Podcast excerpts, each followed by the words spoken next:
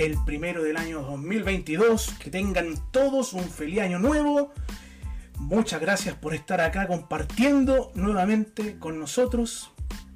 Y, y este TCM es muy importante, es el primero de este año. Queremos comenzar con todo, gritándole a la gente, diciéndole a la gente que la lucha libre está viva. Y por eso el triciclo esta vez lleva invitados. Pero voy a partir primero presentando a cada una de las ruedas de este triciclo. Dejo con ustedes a una personita muy querida. Un luchador de tomo y lomo, con muchos años de experiencia, que partió sacándose fotitos, subiendo fotos al fotolog, ponceando, y hoy en día es ponceado. No por chicas, pero ponceado. Dejo con ustedes al señor Andy Saik. Oye, qué lindo, Torito. Sabes que me trajiste varios recuerdos. Lo pasé, lo pasé harto bien en esa época, te voy a decir. ¿no? se pasó bien, se pasó bonita bien. época, bonita época. Sí, sí, bien, buenos tiempos. Era más Torito con las presentaciones. Dejé al tercer integrante de, de este selecto grupo de- que formamos TSM. Porque hoy en día vamos a conversar de la voz. Y uno de los pilares de la voz en la lucha libre en Chile es nada más ni nada menos que nuestro querido Ronchi Banjo. Hola, hola, ¿qué tal? Bendiciones a todos. ¿Cómo están mis niños hermosos? Cada día más regio ustedes, hay que decirlo. Mira. ¿Ah? Se ve- sobre todo ese pelo con tío Nacho que te trajo la semana pasada el, el viejito. Así me levanté. Así me levanté, no me he hecho nada. Eh, no, pero bendiciones. Feliz año nuevo a todos los huevones que están escuchando. A todos, a todos los huevones. Al, al guatón superhéroe, a todos los buenos, todo, todo, todo, todo, todo. Felicidades, feliz año nuevo que, tengan, que les vaya súper bien. A todos los buenos, a todos los. Menos al equipo de Bajo Cero con Toro, que esa hueá es muy mala. Tanta raya. ¿Cómo? Yo quiero presentar al te- a, a- la tercera, a la tercera rueda. Porque Ah, chuta. en nuestra rueda de Chuquicamata, de camión de Chuquicamata, hay que decir. Vilipendiado por algunos, ninguneado, ¿ah? en, un- en unos, Mm. live por ahí de, de una agrupación que empieza con L y sigue con LL. Ah, no importa, da lo mismo. Pero un hombre que es un doctorado en lucha, ha sido campeón de X-Low, X-Low Popper, ha sido campeón absoluto. Ha sido campeón en parejas, pero ¿para qué esa weá? Mala, no, esa weá no. No. 404. No, he encon- no he encontrado. No, no he encontrado, esa weá, error 300. Con ustedes, hay que decirlo, el hombre y el caballero del ring. Con ustedes, nuestro amigo y fundador, uno de los fundadores ya, altura hay que decirlo, Miguel Ángel, el toro Bernal, por supuesto. Muchas gracias, muchas gracias. Oye, antes de presentar a los invitados que tenemos acá en forma presencial, presencial virtual, entenderán, eh, quiero rendir un homenaje. Un homenaje, así que tiene que ver hoy día, vamos a hablar de, esta cosa muy importante que es la gente del micrófono en la lucha libre. Así que voy a proceder a hacer un homenaje a uno de los más grandes. Señoras y señores, ladies and gentlemen, mesdames et messieurs, la empresa Televisión Nacional de Chile se complace en presentar el espectáculo de lucha libre más famoso de todos los tiempos, Titanes del Ring. a don Octavio Sufán, el gran presentador de los Titanes del Ring. Un aplauso y un abrazo al cielo, querido maestro Titán, también para usted. Y ahora, ahora, se Ahora que hagan la cagada, estrella. ahora que hagan la cagada, ahora que hagan la Se cagada. viene la Eso. estrella, Ahora, oye, permiso, ¿me puedo tomar libertad? por supuesto. Esta es la que me gusta a mí. Porque vamos a presentar a nuestros invitados que he tenido la oportunidad de trabajar con ambos. Con uno más que otro, con otro más con un evento. Pero hay que decirlo, es un hombre que es muy polémico, pero anterior ya voy a eso. Quiero presentarles a un hombre que fue mi compañero y fiel escudero por casi dos años, diría yo. Un hombre que eh, no, hay que decirlo, un hombre que le costó al principio el relato, pero que se fue follando y un hombre que después ya era hablar y cantar, pues, ya tema ya alejado del mundo, pero su voz siempre está recordada, participó conmigo en GDT y quiero presentar a un hombre como el señor Juan de Dios Echeverría. ¿Cómo está Juan de Dios? Hola chiquillos, ¿cómo están? Un abrazo afectuoso a todos. ¿Cuántos kilos sin vernos? Éramos más delgados. Pero un placer. No, mira, mira, mira, mira, mira, mira, mira, mira, mira, po, mira, po. Don Ronchi, si, no- va, no si se va a subir, si- Ronchi, si se va a subir, sáquese el banano. No puede estar haciendo el programa con banano puesto. No, no, pero, No. pero aún, Ronchi, si se va a subir, trata de que la cosa llegue hasta el cinturón. Porque para tres integrantes más esta weá no alcanza. Oye, muchas gracias por la invitación, chicos. Eh, un agrado estar con ustedes. eh, grandes amigos a la distancia. eh, con unos tuve la oportunidad de, de trabajar en conjunto más que con otros, pero todos en, en el mismo camino hermoso que es la, la señora Luisa Libre, que en algún momento hemos compartido también esta gran aventura. Así que muchas gracias, chiquillos. Gracias a usted, compadre, por aceptar nuestra invitación, querido Juan de Dios. Y por otro lado, tenemos a alguien que hoy en día en las redes sociales es bastante polémico, hay que decirlo. Un hombre que dijo, yo soy de esta tendencia política y aquí me mantengo. Ha sido vilipendiado, ha sido insultado por pensar como él cree, porque este mundillo, de repente hay que decirlo, no acepta la opinión distinta. Pero un hombre que, sobre todo eso, eh, se ha impuesto, ha, sido, ha llegado a refrescar las voces de la lucha libre nacional y eh, quiero dejar con ustedes al hombre que presenta los eventos estelares, ha participado en cinco luchas clandestinos, lo hemos visto a través de DirecTV, hemos visto boxeo, presentando boxeo, pero ya saben quién es. Con ustedes le dicen bigote, así. Con ustedes, nuestro fiel amigo, por favor, presente mismo. Dese usted, dese usted. ¿Cómo están amigos míos? Soy Juan Ignacio Gutiérrez y esto es una nueva edición, por supuesto, de TCM. Así que bueno, eh, muchas gracias por la invitación. Gracias a quienes hacen posible este programa también y bueno, feliz de estar acá. Eh, aplausos para nuestro invitado. ¡Llegó el bigote! Tremendo bigote. O sea, es que me encanta el bigote que tiene Muchas gracias. Oye, muchas gracias. Definitivamente yo soy el hueón que tengo retorno, definitivamente.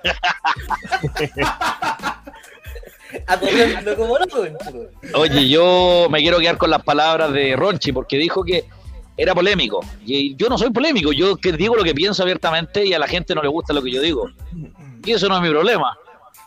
Imagínate que el árbitro el otro día, y lo menciono sin ningún problema, Frank Moreno me, me increpó porque Boric le había ganado acá, si parte de la democracia. Así que lo que diga Frank Moreno me interesa tres pepinos. Mira, mira tú. Eso. Le tengo Eso. cariño, le tengo cariño, le tengo aprecio compartido. Ah, Bueno, compartí varias, varios meses en cinco luchas con él en su último evento en All, All Star Wrestling que hizo Pe- Pedro Pablo con Alessandro también, pero no puede decir semejante imbecilidad. po. Todos le tenemos cariño a Don Frank. Ahora ya, Oye, ahora ya está la primera polémica, está la primera polémica, ya. Juan Ignacio Gutiérrez atacó a Frank Moreno. No, solamente Titular, estoy titular. opinando. Sí, sí, sí, sí. Oye, Hasta yo le tengo creo- cariño, Juan. Creo, creo, Ronchi, que se te fue un detalle y, y es súper importante cuando hiciste la presentación de Juan de Dios. La estaba esperando yo. Porque se te olvidó mencionar que fue la persona que te eliminó de la batalla de supervivencia. No te hagas, no te hagas aquí. No te hagas, güey, no te hagas. No, a ver que no. ver. Fue maricón, hay que decir, fue maricón. Oye, pero después me tuve que eliminar por eliminarte, Borronchi. Eso también tiene que... Solidaridad. Sí, después me autoeliminé por haberte eliminado. Sí, no, no le dio el cuero para seguir arriba del, del 6%, hay que decir. Se aprovechó de mi nobleza. ¿Cómo están chicos? ¿Todo bien? Espero que hayan tenido un, un buen inicio, ya lo dijimos, y el día de hoy vamos a conversar acerca de la importancia del micrófono, del relato, de un, de un buen presentador y por supuesto se alcanza a hablar ahí acerca de las promos que hacen los luchadores. Que, Les quiero, les quiero hacer una acotación, les quiero hacer una acotación. Yo siento que si hablamos de esto, creo, creo yo que nos faltó Andy Strumer. Andy Strumer, que creo yo que es de las voces muy importantes del wrestling. Sí, lo, di- lo Sí, pensamos, sí. lo pensamos, pero lamentablemente la capacidad de- de- del programa que Ah, estamos pues. utilizando para grabar no nos da para mayor, mayor integrante. Ningún problema. Lo conversamos en pauta. No, y eh, de hecho, entre los cinco para que la embarré en un momento acá con bla, bla, bla, bla, bla, entonces. Sí, lo dije, hay que invitarlo a conversar también y, y- y- y lo dejamos Sí. Yo cada vez, cada vez que he podido estar en el programa Andy, en The Millennium Falcon, alguna vez estoy hablando hasta de, de- estas cosas geek, de Marvel y de todas esas cosas raras que no entiendo nada. y, y, los otros programas eh, que hacía Lucha Libre, el podcast. Y ningún problema, todos creen que yo tengo rivalidad con gente como Ronchi, con Astrumer y no, al revés. Yo creo que cada uno hace un aporte, la misma crítica que la mayoría de la gente hace en la lucha libre, no, que en G no debe estar, o que GLL, o que etcétera, no, yo creo que por oferta y demanda esas promociones existen, porque hay fanáticos que quieren ir a verla. Lo mismo pasa con los anunciadores. Claro, claro nosotros aquí hemos sido como súper eh, críticos en ese sentido de que eh, la oferta tiene que ser para todos, eh, pero tiene que ser cuidadoso de tener una mínima calidad.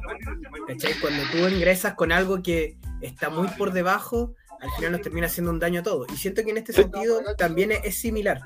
Cuando hablamos de, anunciadores y todo eso. Yo ahí tengo una discrepancia contigo, Andy, porque yo creo que bajo la ley de la oferta y la demanda, las cosas que no tienen calidad no son, no, no las ven. Pero cada cosa que presentan tiene un público de nicho, y ojo, ahí está la palabra, nicho, que al cual quieren llegar. Si hay público mainstream, como en su caso yo creo que lo hacía Cinco Lucha o lo hacía eh, eh, o lo hace CNL, está bien. Pero si hay gente que quiere venderle público nicho, por ejemplo, te pongo el caso de Legión.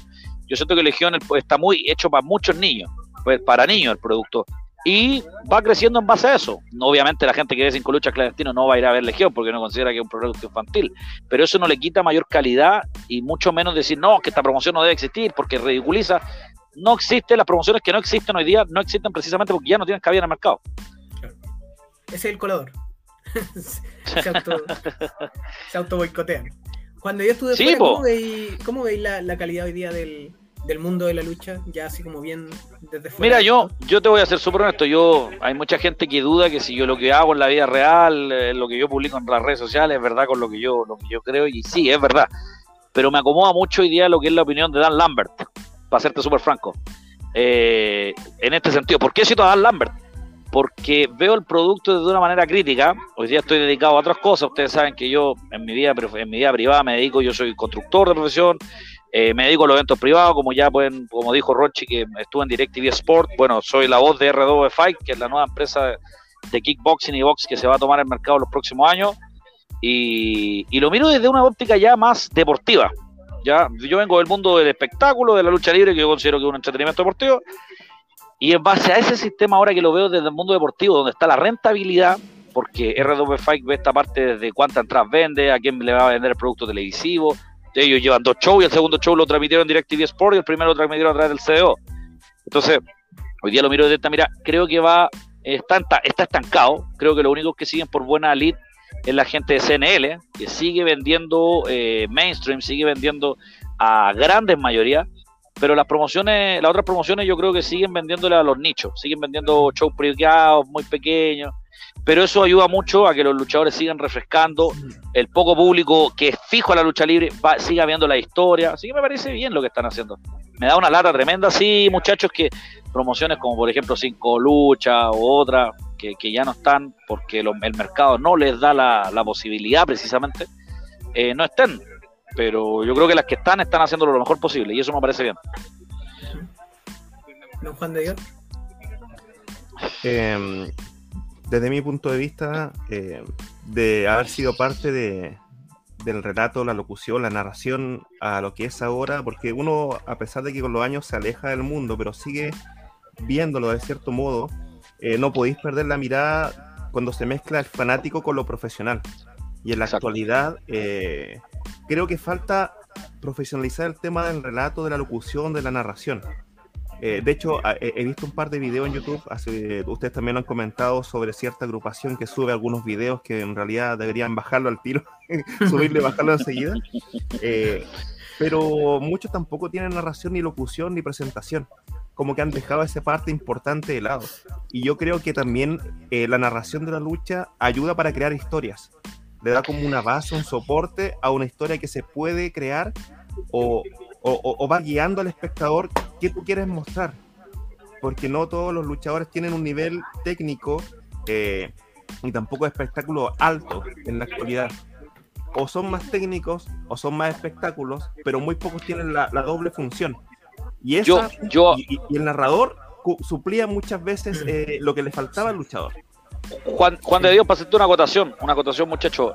Yo creo que coincido con tu punto. Yo, yo, yo creo que hay mucha gente que tiene demasiado talento en este, en este mundo. El problema es que no la saben encaminar. Yo creo que hay muy buenos luchadores y hay muy buenos anunciadores y hay muy buenos árbitros, pero el problema es que son muy malos los promotores. Esa es mi crítica real. O sea, yo creo que, por ejemplo, escuelas como la de GLL o la de Revolución formaron a gran parte de lo que son hoy día la, lucha libre actual. Cine, Alejandro Sáez, eh, Carnicero, qué sé yo, Sexualizer, el mismo de Vergara, que estuvo en Extreme.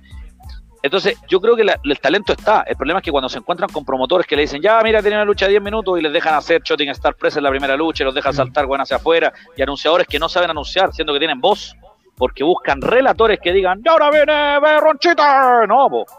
A mí, William Regal, cuando vino a Chile, esto yo siempre puedo contar los cuentos, estaba dándonos una clínica de lucha libre, cuatro horas en cinco luchas, y todos preguntaban, weá, de lucha, y yo le dije, ¿sabéis qué? ¿Qué, ¿Cuál mierda es la importancia del anunciador en, este, en esta weá? Y me dijo, weón, tu pregunta es muy buena, y me dio dos casos. Me puso el caso de Bobby Roode y me dio el caso de los comentaristas con Michael Cole. Me dijo que lejos el mejor comentarista hoy por hoy es Michael Cole. ¿Por qué? Porque Michael Cole lo que hace es contarte una historia. Entonces el weón, al final del día, un relator y un comentarista te están dando la historia, te están relatando esta fábula que está pasando arriba del ring. Y Michael Cole, lejos, por lejos, por lejos, por lejos, es el mejor hoy por hoy. Y en el caso de Bobby Roode, en el caso de anunciar, esto de anunciar tiene un esquema, tiene un gráfico que es hablar por sí solo contra cómo presenta el anunciador. Me explico. Cuando Bobby Roode entra, todos saben, al igual que Steve Austin, todos saben quién es la música de él. Entonces tú tenés que dejar que el luchador hable por sí solo hasta el minuto, cuando ya el público se, enganchó de la música, volver a potenciarlo con él. Y ahora viene Bobby Roode, ¡pum! Y explota de nuevo la arena. Entonces, eso yo lo sé porque me lo dijo William Regal, si no lo sabría, seguiría presentando como presentaba antes. Y eso fue lo que le me dio el dato de, de- de cambiar la mentalidad, Juan de Dios. O sea, yo hoy día cuando presento boxeadores, los boxeadores, el gran problema que tienen los deportes es que no tienen timing. Yo vengo con todo el timing de la lucha. Los deportes suelen tener mu- mu- mucho eh, silencio, minutos muertos. Hecho, Entonces, en- ¿yo qué hago? Dime. En Revolución con Roncheta hacíamos eso. Había muchos instantes en que nos poníamos de acuerdo, incluso con, aunque suene medio afeminado, con miradas. Sí, sí. Nos mirábamos, Ronchito. No, que es fundamental. y, y nos callábamos. Y silencio, silencio total, porque la lucha en sí hablaba. El espectáculo Sí. hablaba por sí solo y tú ibas a interrumpir lo que tú mismo estabas viendo. Y cuando ya bajaba un poco el ritmo o era necesario meterse, ahí recién metíamos de nuevo la, la narración. Es que había, había un propósito ahí, que era eh, darle cierto, dejar que el luchador se expresara, y cuando venía ese silencio, como, como decía Juan de Dios, nosotros ya sabíamos que venía, porque teníamos, una, una- teníamos un punto a favor, nosotros conocíamos al luchador, no conocíamos, no, no sabíamos lo que iba a pasar en el encuentro, porque siento que cuando el comentarista sabe lo que va a pasar, pierde cierta magia y cierta intensidad el relato. Para. El Gorila Monsoon, eh, Rochete, el Gorila Monsoon no leía los libretos finales de la lucha precisamente para darle emocionalidad al final. Es que es el tema, es como, eh, yo lo siempre lo conversamos con Juan Dios. Nosotros teníamos ciertas muletillas, pero porque éramos partners, porque trabajamos mucho tiempo juntos, entonces nos conocíamos todos. Ahora, ¿qué es lo que siento yo que pasa hoy en día con estas, eh, estas web series, independiente de la marca? Que ¿Mm? siento que eh, como que graban el relato como cada uno aparte y no hay una, Sí. no hay una combinación de Cada de uno en su casa. cada uno en su casa, ¿cachai? Como tú lees esto, es como que se ve tan tex- textualizado, y hay otra preocupación, que es como Legión, que el relato o el comentario llega a ser chabacano por la persona que, que- que está ahí. Pero eso es porque, de nuevo, es, eso de nuevo, per- perdón que te interrumpa, eso de nuevo, Sí, porque sí. caemos en lo mismo. El promotor no tiene la forma de guiar el show. Porque el promotor no le dice, oye, en vez de que esta lucha no es cómica, esta lucha es seria, van y tiran chistes en una lucha, weón, que supone que se van a matar, po. Es solamente Claro. eso. O sea, el promotor Después- no le da. O sea, esta lucha tiene pum, eh, weón, se van a matar. En esta lucha es cómica, esta lucha es importante, esta lucha es para que los novatos se muestren. Entonces, en base a lo que a ti te dicen que tú tienes que vender, finalmente lo que nosotros hacemos es vender. Sobre todo cuando uno comenta, es decir, oye, este weón viene de no sé dónde chucha y oye, lo mejor y el, el futuro del wrestling y no sé qué. Vender, vender, vender, vender, vender, vender. Mira, todo lo que han dicho hasta el momento a mí me recuerda a lo que hablamos tiempo atrás cuando les mencioné los pasos de la lucha libre. Mm. Y el primer paso era el posicionamiento. Y era súper importante posicionar al luchador que iba entrando en escena. Y yo siempre he dicho que el, que el espectáculo de lucha libre, todos trabajamos para que ese, ese acto, esa escena que se va a dar, desde el luchador, Sí. el árbitro, los comentaristas, todos estamos trabajando para que esa escena salga redondita. Y para que Exacto. salga redondita como tal, tenemos que hacer que el guatón tetón que va a entrar a luchar, apenas abra la cortina, deje de ser el guatón tetón. Sí. Que sea el monstruo demoledor más grande que han visto. Y eso no lo hace el guatón tetón. Con todo respeto para mí mismo.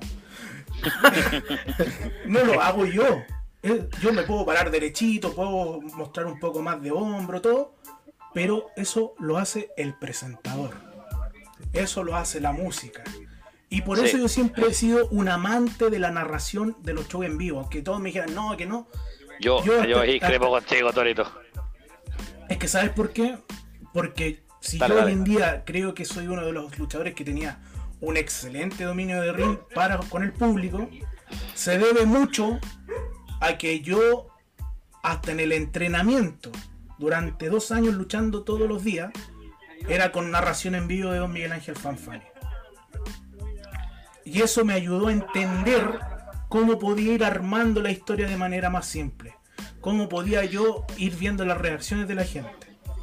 Y eso yo creo que es una de las grandes falencias que tienen los luchadores de hoy en día, que parecen que le ponéis play a una película muda y se ponen a luchar, a luchar, a luchar, a luchar, y no se dan cuenta de que el espectáculo en vivo, a diferencia del espectáculo grabado, siempre he dicho, es muy distinto. De hecho, es como, el- es como un partido de fútbol. Creo que ustedes lo mencionaron un par de capítulos atrás. En el partido de fútbol no tenéis narración, pero nos falta el que tiene los audífonos puestos porque igual quiere eh, una guía o que alguien que le lleve la emoción de algún modo para mientras está viendo el espectáculo. Y acá me he dado cuenta que, a ver, tenéis que ser muy genial como la WWE para un show en vivo no tener eh, comentaristas. No, no es necesario. Solamente con el nombre ya alucináis. Con ver a tu superestrella que la veis por la, por la tele, listo. No, a- ni siquiera la parte luchística yo creo que te llega a importar porque estás viendo en vivo y en directo lo que tú ves por la tele. Pero en, en Chile o en algunas agrupaciones de Chile hay distintos niveles de luchadores. Unos que tienen más nivel, otros menos, o que están trabajando. Pero si pones a dos luchadores de bajo nivel, sin narración y sin locución, no, no entregáis nada. Y no es porque eh, tampoco ellos lo quieran hacer, sino que les falta también trabajo, entrenamiento, tanto eh, corporal como logístico. O vamos a lo corporal, a lo que estamos hablando ahora, eh, de poder expresar según sus movimientos de tal forma que no haga falta el narrador. Y eso falta mucho. Igual el es bueno. El narrador se ha dejado un poquito de lado. Y para comentar un poquito lo que decía nuestro amigo Bigote, que no me acuerdo tu nombre, amigo, pero por eso digo, el Bigote. eh, lo que- Lo que pasa, claro, nuestro amigo Jig, eh, en, alguna agrupación que él mencionó hace un rato, eh, una vez fuimos, yo, yo, yo me acuerdo que empecé con ellos. eh, de hecho, después eh, me invitó Ronchi, si no me equivoco, a un espectáculo a beneficio que hicieron. Pero había un chico en la mesa, eh, que su nombre empieza con B larga, no me acuerdo lo que sigue después, eh, que estaba con un... Con, no, pues sí saben. Ya sé quién es. Que Y me miraba- primero. y me miraba feo todo el rato. ¿Sabéis que fue desagradable? Porque nosotros teníamos, mira, cuando yo llegué a la evolución, como dijo Ron- Ronchi, a, a mí el primero en mirarme feo fue Ronchi. Pero sirvió, pero sirvió, Yo, yo- yo pensé que te había mirado triste. Yo pensé que la polémica iba, oye, yo pensé que la polémica iba a ser con otro, no con los de este panel, pues. No, pero no, no, Ronchi- si no, es, no es polémica, al contrario. No, Eh, pero yo, fue- yo, quiero ser súper sincero, para no quitarle tiempo. Lo que pasa es que justo pasa cuando Radom se va a explosión y, queda, y, y, y Chop en ese instante me dice, y lo hemos contado acá, eh, y digo, weón, ¿quién va a comentar o quién va a relatar? Relata vos, pues, weón, me dice así, así, bueno, así. Y- con y su justo- simpatía. con su simpatía. Y justo pasa, es después amigo, y justo pasa el tiempo en que hay un show en Talagante y yo no puedo ir por temas personales y pum, aparece Juan de Dios relatando. Y cuando Mira. tú tenías la expectativa de un relator como Radom, que yo, a mi manera de, a mi manera de pensar, es uno de los mejores relatores que yo he visto, y decís, bueno, o lo llegáis a la mitad o lo superáis, o sea, weón, pero ese, ese es el punto. Y, y Juan de Dios tenía falencias porque no venía del mundo de la lucha libre Obvio. y con el tiempo se fue fogueando. Así como también se lo hemos dicho a otros árbitros como Frank Moreno en su momento, le dije, bueno, eres como el pico. Y Frank Moreno se fue mejorando y le dije, bueno, eres la raja arbitrando. Eh, Para no caer en la polémica contigo. Ahora, cuando Vamos, yo. eh, perdón, eh, Fran Moreno de los, es de los grandes árbitros que tiene este país. Por eso, pero en un momento cuando partió, yo fui el primero en decirle, Sí. weón, eres como la tula. Sí. Eh, De hecho, ¿Cuánto, bueno, no- fue tan-? Ya, No Ah, fue tan ya. directo, pero me acuerdo que fuimos a fuera de Santiago, creo que fue Isla de Maipo. No, no, no, no estoy muy seguro. O te insolaste. No, no, no, no, de verdad que no. Eh, Si pero ahí, te río, oye, weón, no, de la cara. ahí todavía te, te caía mal, pero te agradecí el- porque se, fue, se enseñó como a la antigua, po. Y de hecho ap- aprendí a la antigua. Y, me acuerdo que eh, hubo harto estudio de mi parte en el sentido de los movimientos. Porque yo le pedí a uno de los chicos de la barra popular en esos años eh, que me anotaran los movimientos de todos. Todos los luchadores tenía todo anotado. Y me los estudié todos, completamente. Los, nombres, el estilo. Y eso me fue follando para después ser un, narrador más o menos decente junto a Ronchi. Pero eh, no es llegar, eh, por ejemplo, en Talagante lo tuve que hacer, llegar y narrar de la nada. De hecho, me dijeron en el mismo show de Talagante, oye, ¿podéis narrar? ¿Por qué pasó esto? Y recién ahí me contaron. Pero, pero a la larga, el- la pega tenéis que profesionalizarla de algún modo. Y para terminar lo que estaba contando en delante, cuando fuimos a esta agrupación a narrar en este evento eh, a beneficio, en vez de, eh, en vez de recibir eh, eh, un, un agradecimiento, no, no por uno, en una forma ególatra, sino que al contrario, si tú vas a aportar, ¿y por qué metí a Ronchi delante de la historia? Porque tú te tienes que arrimar al que sabe. Yo en parte cometí el error de ocupar mi conocimiento de estudio en ese tiempo, pero me faltaba el lado que Ronchi sí lo sabía. Entonces, si no, no te arrimáis al que sabe, no sacáis nada, po. no sacáis nada, tener un ego muy alto si no sabes la materia. Entonces tenés que arrimarte Sí. al que tiene conocimiento Sí. en ello. Y en, y en la agrupación eh, eh, que, que mencionó Ro- Ronchito recién, no había esa humildad. Y esa humildad, se no- según lo que decía antes nuestro amigo Bigote, que, lo, que el promotor todo lo ven por su lado. No, es que yo quiero brillar. No, es que yo cuando ocurra este movimiento, yo quiero narrar ese movimiento. Y en realidad no Sí. importa tú, lo que importa es el espectáculo que salga adelante. Y al final tú eres uno más para que el espectáculo salga, salga bien. Si tú, no Al sé, en la al primera lucha al- te pegan un sillazo y te vas a favor del espectáculo y no, no, no re- narráis nada, por ejemplo, lo que pasó con Hugo Sabinovich en WrestleMania 19, se perdió el evento estelar. Pero en pos del espectáculo todos nos acordamos de lo que. Obvio, Inteligente. obvio, obvio. Entonces, Yo- yo- no, yo no comple- pensar en el espectáculo más que en uno, eso hace falta, porque los egos en este mundo tan chiquitito aún están muy altos. Sí. Es que con- yo concuerdo contigo, Juan de Dios, porque al final del día, ¿qué sucede? Nadie entiende cuánto es su minuto. El luchador, porque sobre todo el novato, el que recién parte en este mundo, como te digo, puta, le dan una lucha cinco minutos, puta, y el weón cree que ella es Hardy, pues, weón, esa weá no es así, pues. Y nada tiene un porqué, nada de una originalidad, todo, todo quieren hacerlo en, en fin de mostrarse, mostrarse de qué. Sencillo. O ver si alguna fanática, weón, engancho, pum, se rescató el número, weón, y después, weón, no sé qué. Eh, a ver si alguna persona que está tras bambalina me gustó, pum, me gusta mi trabajo, salir. El, el, el- entiéndeme una cosa, el, el, no está en pos del show, está en pos del beneficio personal. Yo jamás, y les voy a ser honesto, yo jamás en mi... Mira, perdón que sea autorreferente, pero también me gusta decirlo porque el camino que yo hice en este lugar de la lucha libre fue muy raro. Yo partí siendo un, un entrevistador en un programa que se llama This is Awesome. Puta, el programa, weón, audiovisualmente era espectacular. Me hago la entrevista a Alex Ciro y me hago amigo de Alex Ciro y de Da Silva. Me toca grabar una promo en la casa de, de Límite, en ese tiempo que vivía ahí en Daniel Cox, y me invitan a ser parte de Cinco Luchas. Alejandro Sáenz no me quería llevar. Me dijo, oye, ¿tú has venido al show? No, ah, entonces no, no, no conocí el show. Ah, perfecto. El tema es que yo toda mi vida me dediqué a estudiar esta weá de lucha libre. Yo entendía atrás. Yo jamás pensé que iba a saltar al otro lado, o sea, después, detrás de la, detrás, detrás de la tela, weón. Cu- Cuando vi a estos a esto, a esto espectaculares, gente que llevaba años en el negocio, como Carnicero, como Alejandro Sáez, como Guanchulo, como Ofir. Puta, weón, yo hice el camino al revés. Yo no partí en una promoción pequeña y llegué arriba, sino que yo partí arriba y después hice el recorrido. ¿A qué voy con esto? A que entendí en la mentalidad de ellos, de la gente que se ha dedicado toda su vida y ha visto todas las peleas y ha visto todas las separaciones y toda la creación de nuevas empresas y entendieron que la weá, el, el producto final, no somos ni siquiera nosotros, es el fanático, weón. Sí. Entonces, cuando veo esto y me, y me empiezo a ver estos referentes de cómo mierda no sea, porque yo al principio decía, ya aquí viene Alex, era". No, empecé a ver a Michael Buffer, Bruce Buffer, weón, a Jimmy Lennon Jr., a Jimmy Lennon Sr., puta, el mismo Sufan, y veía todos estos estilos distintos. Finalmente lo que yo implanté era crear mi propio estilo, crear mi propio catchphrase y meterme en esto. Y a mí jamás, pero olvídate lo que te voy a decir, jamás me ha interesado ni caerle bien a un fanático, ni que le guste mi trabajo, ni mucho menos buscar alguna conveniencia amorosa dentro de este negocio.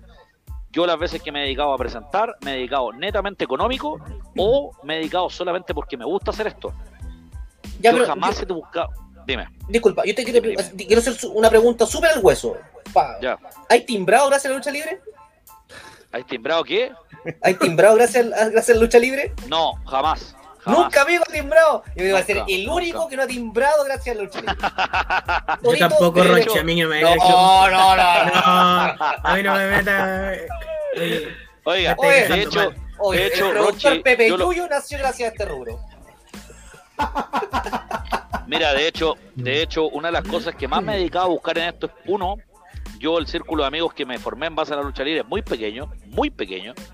En ese participa Límite, Alejandro Sáez y un par de personas más. Muy pequeño, o sea, yo jamás me he dedicado a, hacer mucha gente que comete el error de dejar toda su vida por la lucha libre. Entonces, todos sus amigos son de la lucha libre. Yo no, yo, un, un grupo de amigos míos son de la lucha libre y otro grupo mío son los de Masterchef y otro grupo son los de Duoc, donde yo estudié me he dedicado a no fomentar mi vida, por lo tanto, cuando se cae este mundo, me, me, me morono completo. Segundo, siempre he visto netamente la intención de yo querer aportar a este rubro. Yo amo. El otro día sacaba un cálculo. Yo en mi último show de R2 Fight, puta, yo estoy ganando más de 100 lucas por presentación. Y en, la lucha libre, bueno, yo no gano más de 15, 20 lucas por presentarme. ¿Quién es el que está haciendo realmente una contribución al, espectáculo? ¿Yo la lucha libre es a mí? Obviamente que yo soy el weón que estoy dedicado a esto porque me gusta. Y porque mucha gente que viene a verme, viene a pifiarme, o viene a aplaudirme y a decirme, weón, lo hacemos lo mejor, o venía un facho culeado, weón, lo hace con una intención genuina. Y esto yo lo se lo, esto yo se lo leía a JBL. JBL dice una gran frase que dice, weón, si fuera por las redes sociales hoy día me verían más. Pero hoy día los- lo- la gente que sigue a la lucha libre está, dedicada a pararse como huevonado, así como Finn Balor, o, o prefiere weón andar sacándose fotos con no sé quién. No, no, si esta weá, a mí, a mí me pagan por pifiarme. A mí la gente que me contrata, me contrata por dos cosas. Me contrata por pifiarme y me contrata para escucharme. Y las promociones en las que yo he estado siempre han respaldado esa decisión. De asumir el costo de que si yo me paro, obviamente hay un grupo que no le gusta lo que yo opino políticamente hablando y me pifea. Otro grupo que, feliz de la vida, dice, oye, tu trabajo es espectacular. Y pues esos son los que finalmente me quedo. Y ese público se da más en el deporte. Porque en el deporte van a ver a los boxeadores, cómo pelean, en Xbox, en una MMA. Que el luchador de lucha libre que lo único que está buscando a ver si el luchador después sale a carretear, weón, o qué sé yo, lo invita a tomarse un copete. Y eso error. tiene que ver también, tiene que, ver también un poco con la dinámica de, de cómo es el mundo de la lucha. Porque el mundo de la lucha tiene, eh, más allá de deportistas o gente muy preparada, tiene eh, personajes también. ¿cachai? Entonces, cada persona que pasa esa cortina, eh, sea luchador, sea árbitro, sea incluso el, produ- el, el tipo que saca a los lesionados, es un personaje más. Es un personaje más. Exacto. Entonces, la gente eh, engancha y reacciona con todo eso. ¿Cachai? Entonces, desde ese punto de vista, es súper importante que todos cuiden, todos los que pasan la cortina, cuiden el cómo se ven, el- lo que hacen y el cómo enganchan con la gente. Lo que dice siempre Ronchi, es súper peligroso cuando tú pasáis la cortina y suenan los grillos. Oye, es lo peor. Ustedes, ustedes que Es me lo están peor. viendo por cámara en este minuto, me ven exactamente como me he visto todos los días. Roncho, yo compartido escenario contigo. Bueno, estoy vestido de camisa y de traje. Yo donde me presento, o sea, es parte ya de mi vestuario, pues bueno, yo salgo a cualquier parte, voy de camisa y de traje. O sea, voy a trabajar, voy a, voy a, la- a mi oficina, que yo trabajo en construcción, en vez de estar metido con bototo igual, estoy con bototo de traje y de camisa. Una estupidez, pero, pero asumo que ese personaje, el cual yo vendo en el deporte de espectáculo, es ese personaje el que todos quieren ver. ¿Por qué? Porque en mi trabajo me dice, weón, mi propio jefe, oye, ¿cuándo vaya a venir a grabar amigos míos acá a la, a la oficina, weón? Y yo les digo, weón, si este, este es mi lugar de trabajo, bueno, va a andar weyando. Es importante cuidar el, el personaje siempre. Yo me acuerdo de Torito, Torito cuando era campeón en, en los shows del Caupolicán. ¿Cuántas veces lo vimos a Torito esperando micro con su título, pero impecable de traje? weón? Salía y entraba del Caupolicán de traje. Yo ahí lo destaco porque esa era. Le termináis vendiendo toda la fantasía a la gente. Y es algo que tan difícil, tan difícil de hacer. Y ojo, que te pueden pagar cero. Pero es que tú tenés que amar tanto a esta weá que pegarte en la cabeza es poco para cometer las estupideces que se cometen. Con, Nosotros hacemos eso. con Ronchito nosotros vestíamos el espectáculo. y, así lo dignificábamos también. Sí, Porque habían agrupaciones que no. que podía, que podía ser muy humilde. Pero la dignidad nunca tiene que faltar. Exactamente. dignidad Es que el- yo, no, no, no, yo no ocuparía la palabra dignidad, ocuparía la palabra profesionalismo, lo profesional. No, hay, mucho- pero- hay muchos anuncios. Pero mira, es que la palabra de dignidad está, está muy manoseada, pero si no eres digno en lo que haces, en tu trabajo, no, no vale nada. po. No porque tu, tu agrupación no, no le falten recursos, vayas a salir con chora a, a narrar. Arbitrar. Yo te lo digo, yo te lo digo porque entiendo algunos estilos de anunciadores. O sea, yo estoy más asociado a lo clásico que yo me pongo, weón, me pongo hasta zapatos para anunciar. El último show que presenté en, en este show de, ¿cómo se llama? La lucha libre regresa, en el novedades. Puta, weón, me fui a probar los trajes, weón, no me cabía ninguno, pues, weón. weón, fui, weón, fui con mi sueldo, me fui, weón, a la París, a Ripley, weón, y me compré un traje, un Ken Steven, con 80 lucas. ¿Cuánto me pagaron? Weón, 20. Y dije, perfecto, pero esto es una inversión a mi profesionalismo. Tengo lleno Sí. corbata en la weá, tengo lleno de trajes, tengo lleno. ¿Cuántos me caen? No sé, menos del 80, más del 80% no me caen. Sí, eso- que tú puedes ir a París a comprarte un traje, weón, yo me los tengo que mandar. Sí, po. Oye, Torito, pasa el dato, viejo. Hasta el puto en París. Yo- yo, yo, yo- el último yo- me lo compré en Coloqui. Ah, Y en entiendo estilos distintos, y entiendo estilos distintos. Hay gente que no le gusta el traje, pero el show tiene que ir asociado a algo distinto. Por ejemplo, eh, no sé si ustedes han visto Wrestling Society X, Sí, me Oh, encanta. en la promoción de lucha libre de MTV. weón. El camarógrafo de William Regal era el presentador del Ryan Katz. El que se vestía, el presentador que se viste como en el- la película Naranja Mecánica. Sí. Y ese show sí tiene una asociación distinta a, a presentar de traje, pues si una, supone que es como una hueá media clandestina. Era Lo mismo pasa en. Sí, pues lo mismo pasa en, en esta empresa de lucha underground. Sí, eso decía. ¿cachai? Que, que Está asociado a eso. Claro, pero, pero llevándolo a nivel local, por ejemplo, lo que sucede con las, con las agrupaciones, club de fútbol, federaciones, siempre digo la misma weá, porque uno nunca sabe ya qué weá son. ¿Cómo se llama?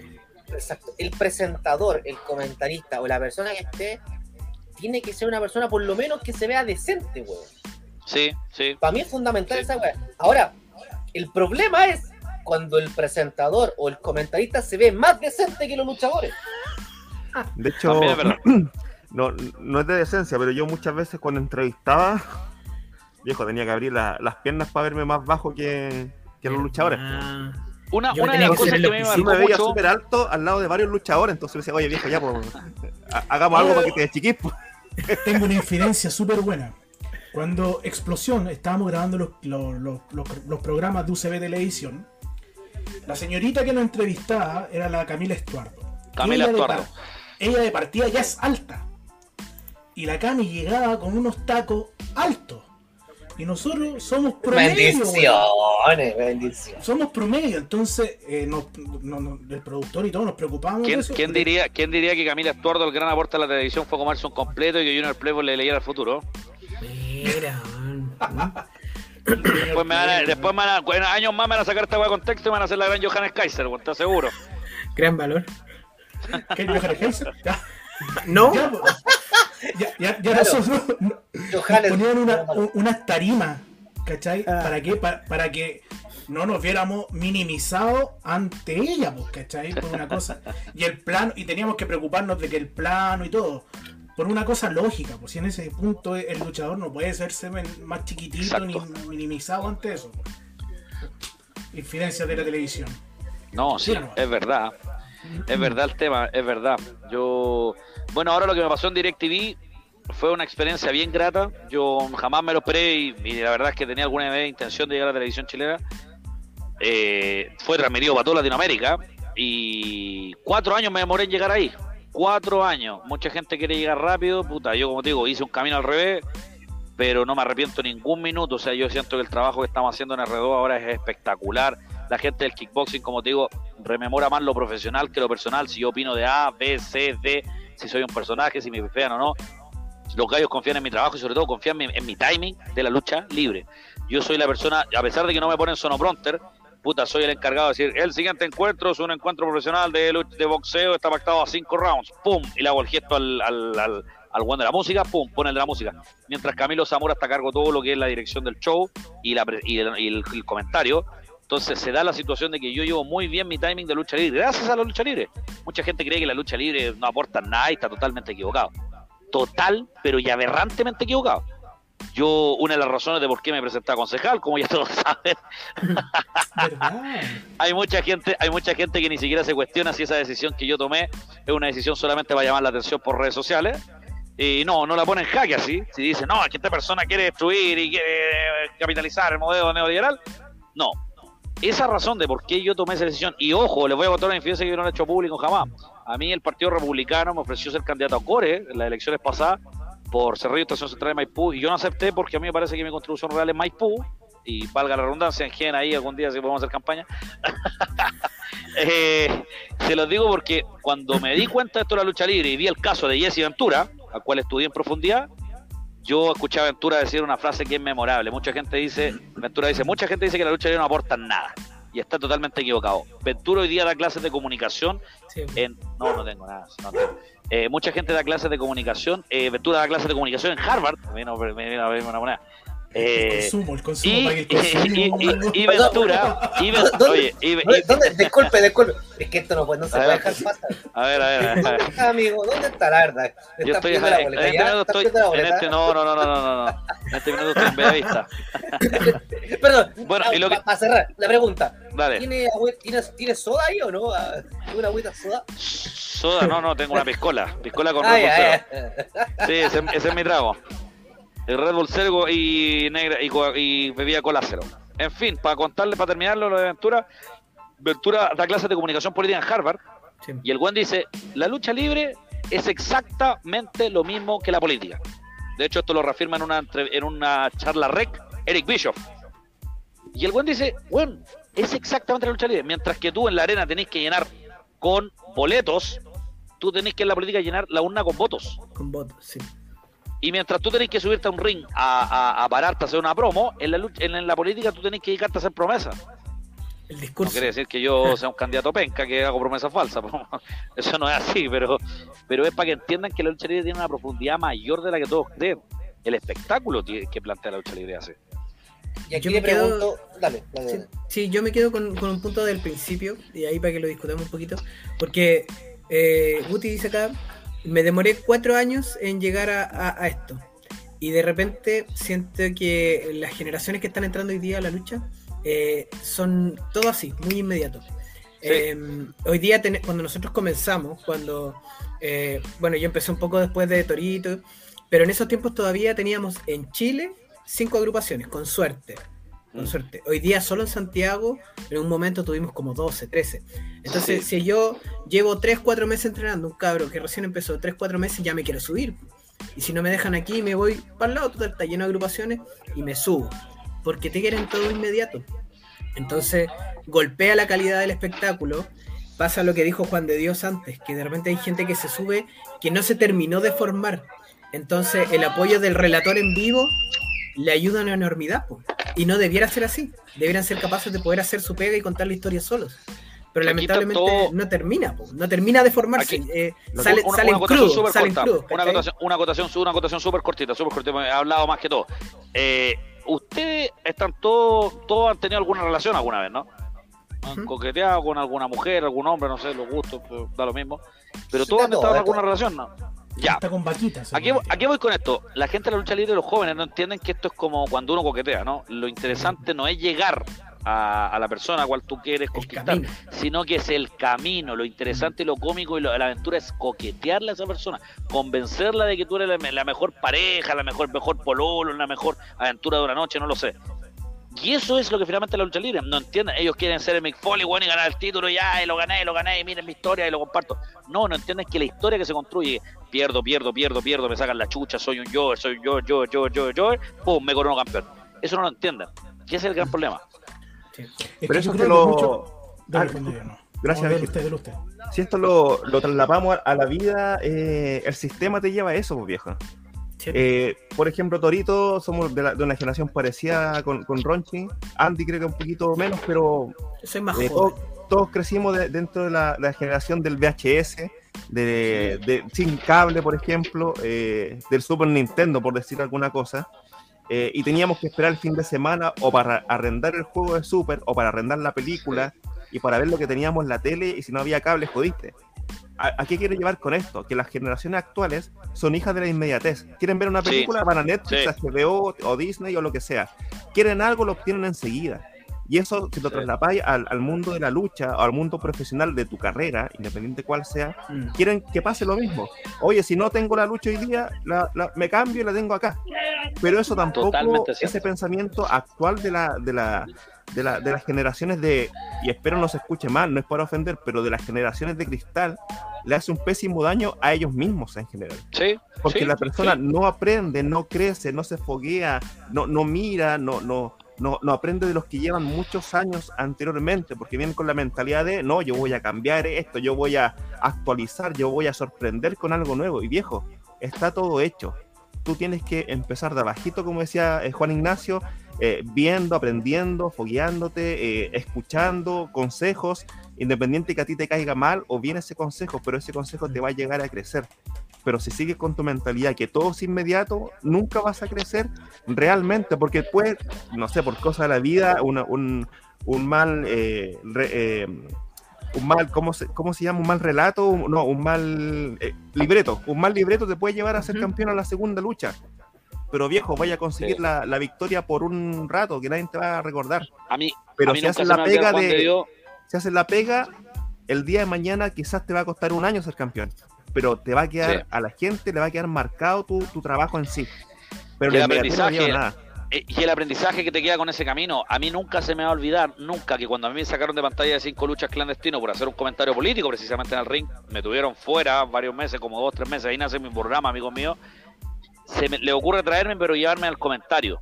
Nunca, pero nunca se me va a olvidar esta anécdota. Un día estoy, eh, Alejandro Sá está a cargo de la dirección de Cinco Luchas, dirigiendo desde la pantalla, las cámaras, lo que sé, y me toca comentar con Guanchulo, porque esa cosa está en tratamientos médicos, como ustedes ya saben, por cáncer. Leucemia, perdón, me, me corrijo.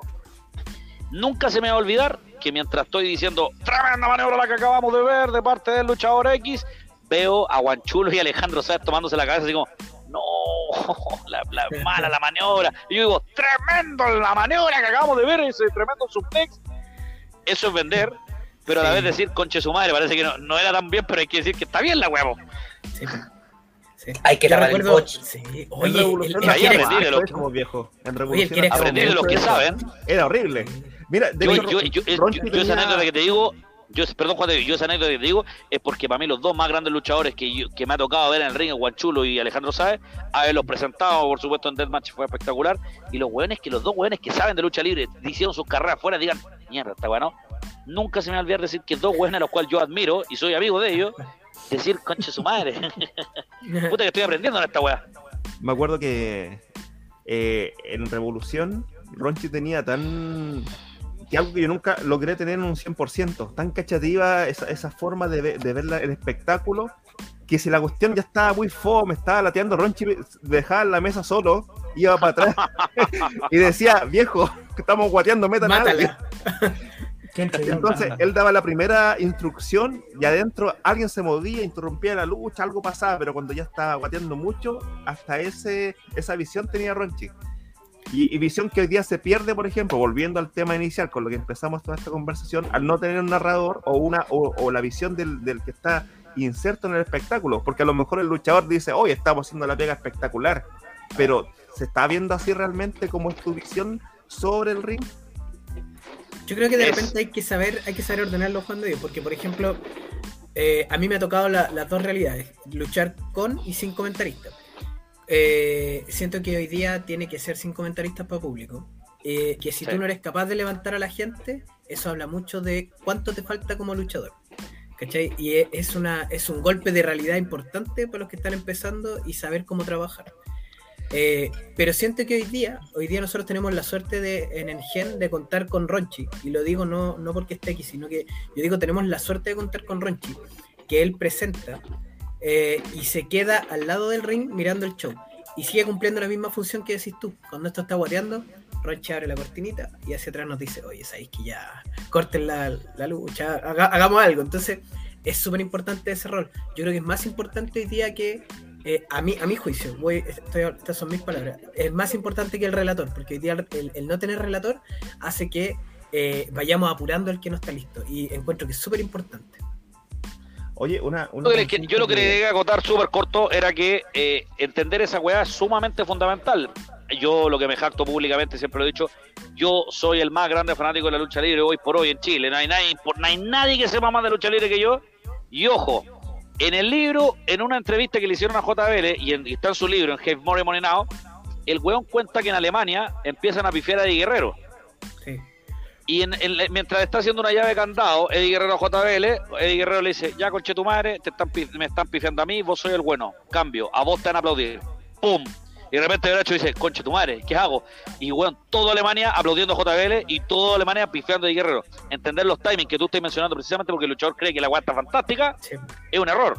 tú tenés que ver, saber capaz de, de- de analizar y decir, mierda, yo ahora estoy vendiendo que soy como el pico de malo, por lo tanto ya, este weón que yo tenía a mandarme, weón, cuatro frog splash, weón, 10, 10 topes weá. cambiarlo. No, hay que cambiarlo. Hay que Ya, cambiarlo. pero, pero ¿por qué? Y aquí, aquí se lo planteo directamente a Toro, y, y lo hemos comentado. Porque, Dale. porque el luchador solamente le enseñan a luchar. Sí, po, Le- obvio. tres cuartos, su registro, y, y cuando esté medio avanzado, puta, hagamos un, un 360, un 844 mil, bueno, 10 mil Un vueltas. Un un soufflé, un suflé, un suflé, weón, un chocman, toda la weá. Pero ¿por qué? Entonces el luchador cree que mientras más movimientos, weas más bacanes que el resto no puede hacer, está Sí. dejando la zorra. Y no entiende que el público tiene la capacidad de putearte y tiene la capacidad de aplaudirte. Entonces, Sí. cuando tú no entiendes ese, ese contexto y no asocias el momento justo, la hora justa y el público adecuado, estás cagado. Sí. Eso es lo que le pasa hoy en día a luchadores, que creen que con lo que están haciendo, con la pega que hacen, puta, estamos en la raja, weón. Es lo mismo cuando le pasáis un micrófono a un luchador, que el luchador puede ser la raja, weón.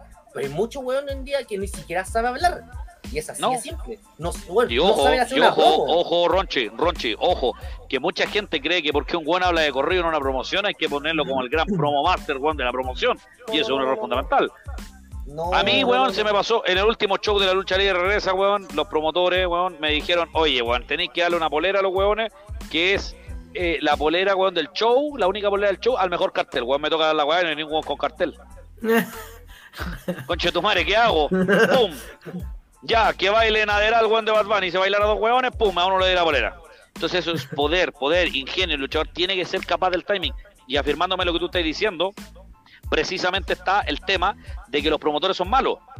Gran parte de los promotores son malos porque en vez de decirle, oye, vos no te dediques a puro luchar, no, tú vendes, cálmate, tú soy malo, tú aparte soy psicópata, entonces ¿qué tenéis que vender? Si risa, yo me río, soy malo, soy un psicópata. Y no lo hacen, pues, weón. No lo hacen. Prefieren, weón, hacer, weón, la patada de semi weón. Qué sé yo, un bombazo, tam- weón. Es que ese es otro problema cuando el luchador Y yo, es, es el promotor también, po, porque el promotor regularmente, y no tiene por qué ser obligación que sea luchador. obvio. Si es, es lo Obvio. fundamental. El director técnico, weón, Mourinho, weón, nunca en su puta vida jugó inferior en el fútbol. Y así Así es, es. y uno de los mejores Pero- del mundo. Pero conoce algo llamado Sí. psicología. La psicología del Exacto. fútbol y la psicología del ring es la que no tienen los luchadores. es que obvio. ese es el Tiene- tema. Y, y el sobreabuso del malabarismo, ¿por qué ya no llama la atención? A mí me llamó la atención cuando vi eh, eh, Mesa, Silla y Escaleras que, a los Hardy con Echi Christian y con los Dudley po. Pero era la novedad. Al menos para mí, a lo mejor antes ya, ustedes ya la habían visto. Pero ahora veo a algún luchador darse un 360. Ya lo vi. Oh, qué, qué bueno, qué, qué bacán. Hoy- Eh, Hoy- pero, hoy día- pero, pero ese sobreabuso de la, del malabarismo ya, ya, no, ya no vende. Eh, porque muchos suplían el- la falta de, de micrófono o la falta de, no sé, de psicología del ring haciendo movimientos. Y en algún momento funcionó. Pero en la actualidad ya se sobreexplotó tanto el recurso que no te llama la atención como antes. Al contrario, y si la primera lucha te muestran un 360 y un mortal, ah, que- y, y ya tenéis que, ya ese es tu piso. Entonces tú esperáis que en el main event apa- ocurra algo realmente espectacular y a veces Puta, se no, mate un weón, porque hay que caer. claro. Y si no se No, mata, oye, le la saca- primera lucha fue una pistola, o El le de una las luchas- pistola, weón. el resto de las luchas fueron malas porque la primera vio un 360, vio un mortal, se tiró de la. Y el resto no lo vendió eso. po. Por ejemplo, en Mira. base a eso, Torito, Torito una, opinión fundamental, Torito. Porque Torito tuvo la oportunidad de compartir, entre comillas, la lucha antigua, la lucha más clásica, que fue con los titanes. Después pasó a un prospecto de revolución, GT, para llegar a explosión, donde el producto fue evolucionando. Entonces, yo quisiera también escucharlo Eh. a él en base a cómo él ve lo que acabamos de, de comentar. Es que va en la madurez, o sea, yo desde todos los tiempos, desde que partí los titanes, había luchadores. Mira, yo siempre he dicho que la lucha libre es un reflejo de la sociedad, de partida, Sí. de los momentos sociales en que estamos, de lo que decíamos delante de las generaciones. También he dicho que la lucha libre es un arte, no es un deporte, es un arte. Por lo tanto, como es arte, es muy subjetivo a lo que cada uno ve o interpreta de. Y también siempre he dicho que la lucha libre es un ballet, que tiene tiempos, tiene momentos, tiene coreografía, tiene un entorno. Y tiene mallas. y tiene mallas, mira, sí, un ballet. y tiene toqueteo, igual que el ballet, igual que el ballet. Ya, pero eh, basándome en, estos, en estas tres cosas que siempre trato de, de reiterar, eh, hay, hay algo que es fundamental. Que la lucha libre es el lugar donde los egos son los más grandes. Y el luchador que tiene menos ego es el que, trata, el que logra comprender más. Generalmente es así. No, sí. ¿Por qué? Porque, por ejemplo, voy a hacer. Ustedes, ¿cuándo creen que uno es campeón? Cuando uno está arriba, cuando uno vende, cuando uno realmente es una persona totalmente madura, luchísticamente hablando. Eso es la lógica, pero acá en Chile pasa otra cosa. ¿Se te cortó el micrófono, Se te- Torito? Oye, Ah, da el secreto, no te pongáis, no te pongáis. Se se murió el toro.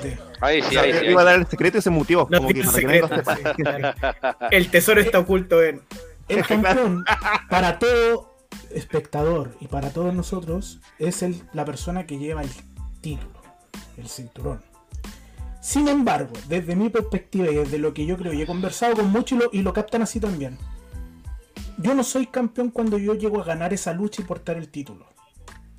Yo soy campeón durante el viaje antes a llegar a Exacto. eso. Viejo, Una vez que yo bien. tengo el título acá, yo ya dejo de ser campeón y tengo que empezar a trabajar para el campeón que viene. Sí. Mira, Sí. de hecho, Torito, si, si me deja agregar algo, el campeonato, eh, aunque parezca lógico, solamente es el eh, es lo que hace que la gente te vea como tal. Pero a veces, si tu pega es buena, ni siquiera necesitas un campeonato para ser campeón.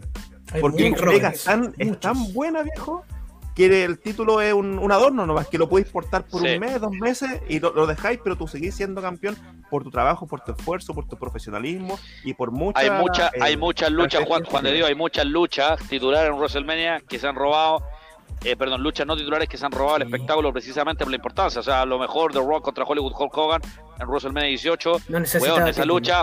¿Quién se acuerda del evento estelar de esa pelea? De hecho, si no me equivoco, en el DVD eh, la cambiaron de lugar. Sí. No, no sé si. Pero, sí, ¿no es pero yo les cierto? pregunto, era la segunda edición la cambiaron. yo les pregunto, ¿cuál es la lucha estelar de esa noche? Triple H con Jericho. Exacto, exacto. Pero Y nadie se acuerda de que Triple H y contra No. Jericho, todos se acuerdan de Hulk Hogan contra The Rock. Sí. Pero por ejemplo, hay un buen ejemplo también, el, eh, uno de los más grandes, eh, Jake Roberts. Su Sí. paso en la WF, ningún título, Obvio. ningún título. Obvio. Y dejó mucho más como legado que cualquier otro. Entonces estas Sí. cosas reafirman lo que dice Torito. Pero ahí también tenía un tema, que, que- y lo hemos conversado, que el título como tal, el, el trofeo, aunque, se lo, aunque te lo vuelvan doblado, no, no, para que no Oye, no caché muy bien esa historia, pero. pero- Bueno, ahí la vamos a contar después. El, el título buena. como tal es un adorno, yo siento que es para el luchador como comentamos. ¿Por qué? Porque hoy en día, ¿qué, me- qué- qué pasa? Yo analizo y todos los hueones, todos los luchadores andan buscando como el título, andan buscando como eh, la, la medallita, ponerse en el pecho, bueno, soy campeón de cierta agrupación. Oye, oye, yo soy campeón Es- en parejas de esta agrupación. Y, y como que la idea es juntar títulos, pues, weón, así es como está de moda. Pero puta, van a la agrupación contraria y lo que hemos conversado anteriormente, el campeón de la agrupación X termina abriendo el primer el, el show de la agrupación Y y pierde contra un weón random. Entonces, todo lo que construiste en la agrupación anterior se pierde porque quisiste ir a apoyar, hacer la, la buena buena onda, a ver si me dan la pasada, una de esas quizás tal vez. Puta, no sé, weón. Entonces siento que por ese lado la prostitución de muchos luchadores y de muchos títulos en otras agrupaciones, weón, no, no, no da cabida. Al igual cuando hacen eventos, y weón, veía un desfile de títulos, weón, que lo hemos conversado. Como que a, a- a Fíjate una cosa, Dale. fíjate una cosa, cinco luchas clandestinos jamás presentó un campeonato, jamás. No, No lo necesitaba. más.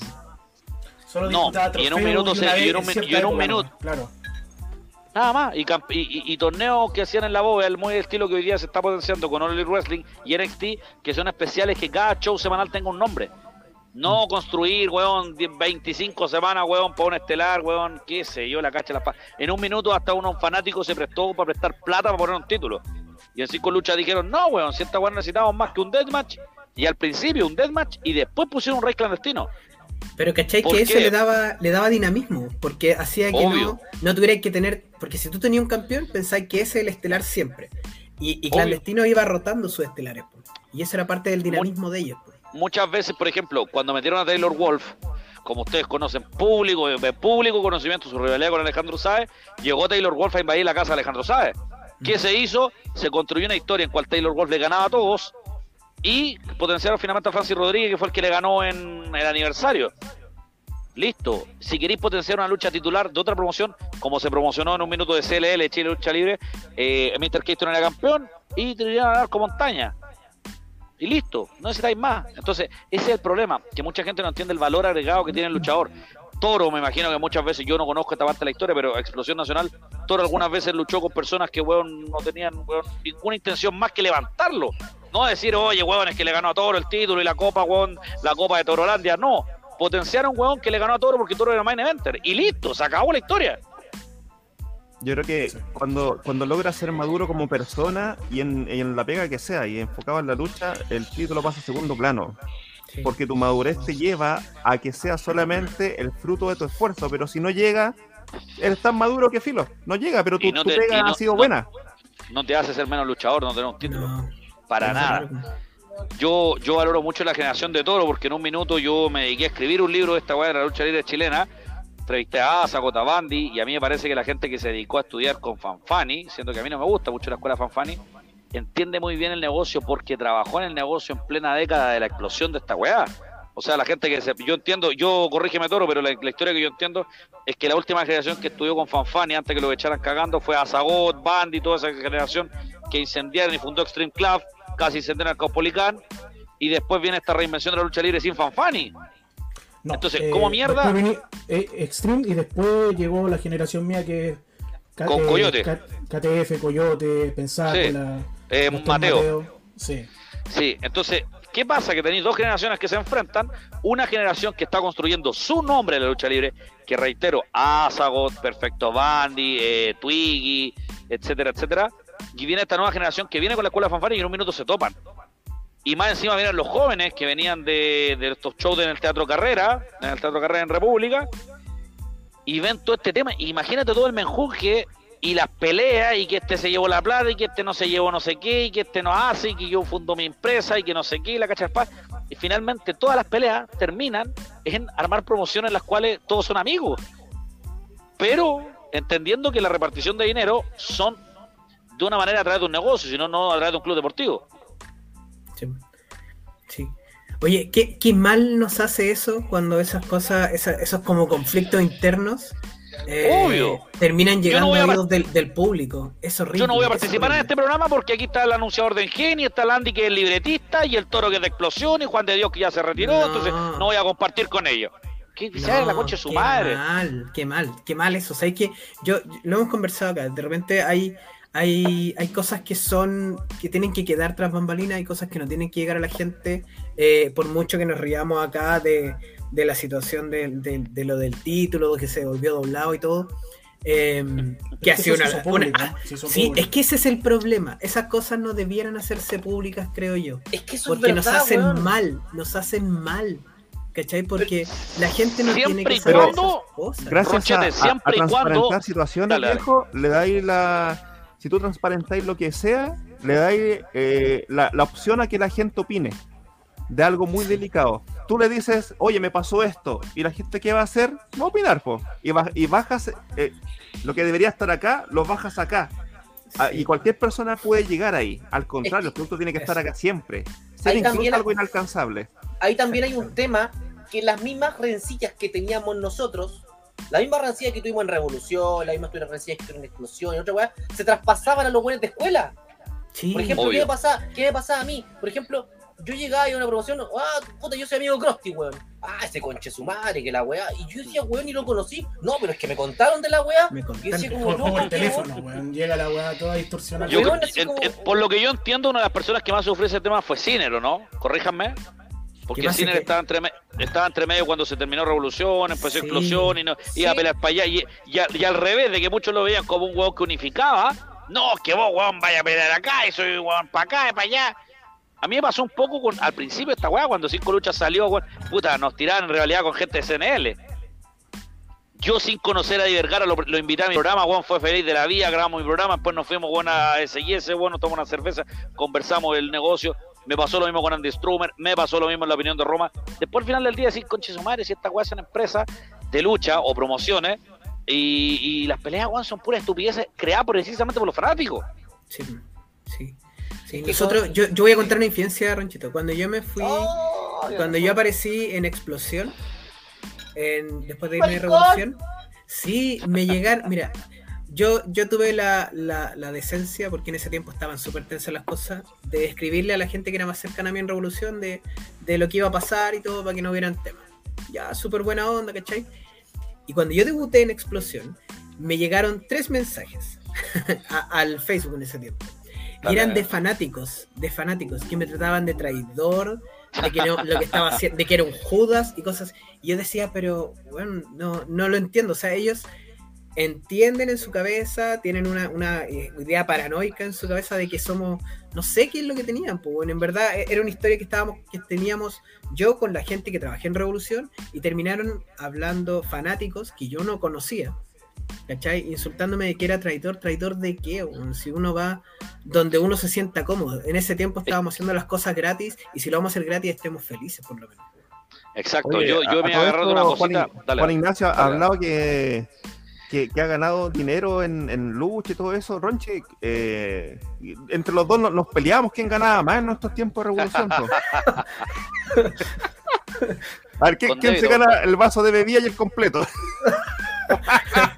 Nunca, nunca gané esa wea, amigo. Nunca gané esa wea. decir que peleamos por una No, yo tampoco. ¿Sabes lo que pasa? Uno se repartía la vienesa y el otro el pan pelado. Ya. Era más fácil. Yo pura palta. Oye, eh, David. A uno le Sin tocaba mostaza, mostaza. sin mo- sin mostaza. Ah, ya, ya, ya, justo, Ya, justo. pero- Ya, ya, ya, ya, ya. no, pero aquí hay un tema y, y- y lo hemos también conversado y agradezco que estén ustedes y sobre todo Juan Ignacio. Juan Ignacio tu nombre, ¿cierto? No, ya te Sí, sí, No. sí.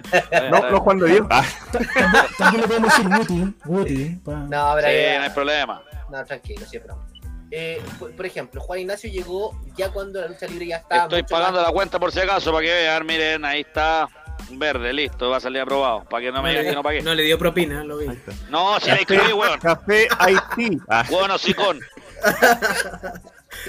El, En el el diosa, el- en el diosa ahí está. ¿Por qué se la bajando están llevando de.? ¿Por qué la están tomando del brazo y se lo están llevando a un lugar con una cortina? A ver, a ver, ah. A 5 lucas el consumo aparte. Oye, eh, se me fue la idea en la chucha, weón. Oye, yo, Yo- yo- yo la voy a- idea, creo que antes, eh, y no porque yo estaba ahí, pero creo que en algún momento Revolución estuvo en un instante muy bueno, demasiado bueno. Sí. Está en, en lo top de la lucha. Y yo me acuerdo que en estos años, eh, no, no, no sé si estabas tú, Ranchi, en una reunión que hubo con la directiva Revolución, pero nos dijeron que había una posibilidad de que estar en el canal Vive de BTR. Sí, en esos tiempos.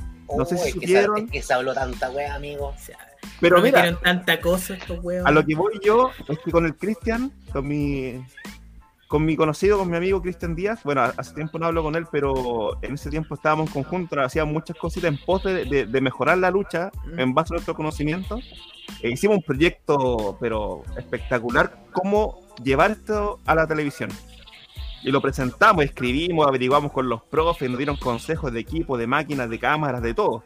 De hecho, eh, fue algo súper pro.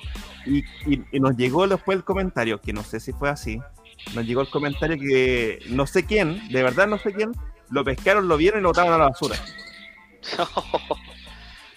Entonces fue como, oye viejo, tú pudiste, teníais dos personas que estaban estudiando en ese momento, que ya habían salido de la carrera de, de locución y conducción, de radio y televisión, que conocíamos el tema, que estábamos en boga, que teníamos profesores que nos podían ayudar, incluso contactos que podían hacer, pero en vez de aprovecharte eso, lo, lo tiraste al tacho de la basura.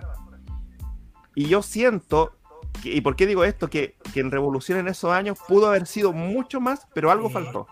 Algo faltó. No, no- no sé qué, pero faltó dar el paso. Por ejemplo, yo creo que Revolución pudo haber tenido un programa, un programa en la tele antes que XNL. Porque estuvo en un momento muy bueno, pero perdió la oportunidad. Como eh, mis amigos mexicanos tienen un dicho que cuando está el conejo dando vueltas hay que tomarlo. Porque no sabes cuándo va a aparecer de nuevo y lo puedes tener la oportunidad. Mira, Creo que Revolución Yo- yo- dejó escapar en, esa- en esos años. Yo Juan de Dios, para hacerte una acotación súper corta, a mí me a mí me pasó que yo, bueno, como estaba también en el público conocimiento, yo me, me junto con muchos amigos de Masterchef, etcétera, etcétera.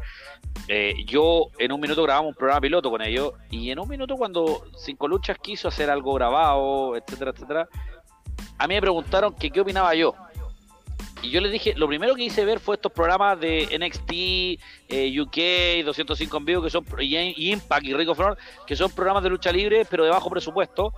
Y esos programas graban con tres cámaras. ¿Qué hice? Estudié todos los programas, cómo eran los tiros de cámara, tres cámaras. Hay muchas veces que el weón, el mismo weón que toma la, que hace la toma del luchador cuando baja, lo esperan, hacen un cambio de cámara y el weón se empieza a subir al ring para poder tomar la, la toma del ring. Entonces, eso es economizar. Eh, lo que no entienden en este rubro es la plata. La plata, el puto dinero es lo que no entienden, es la economía de la weá.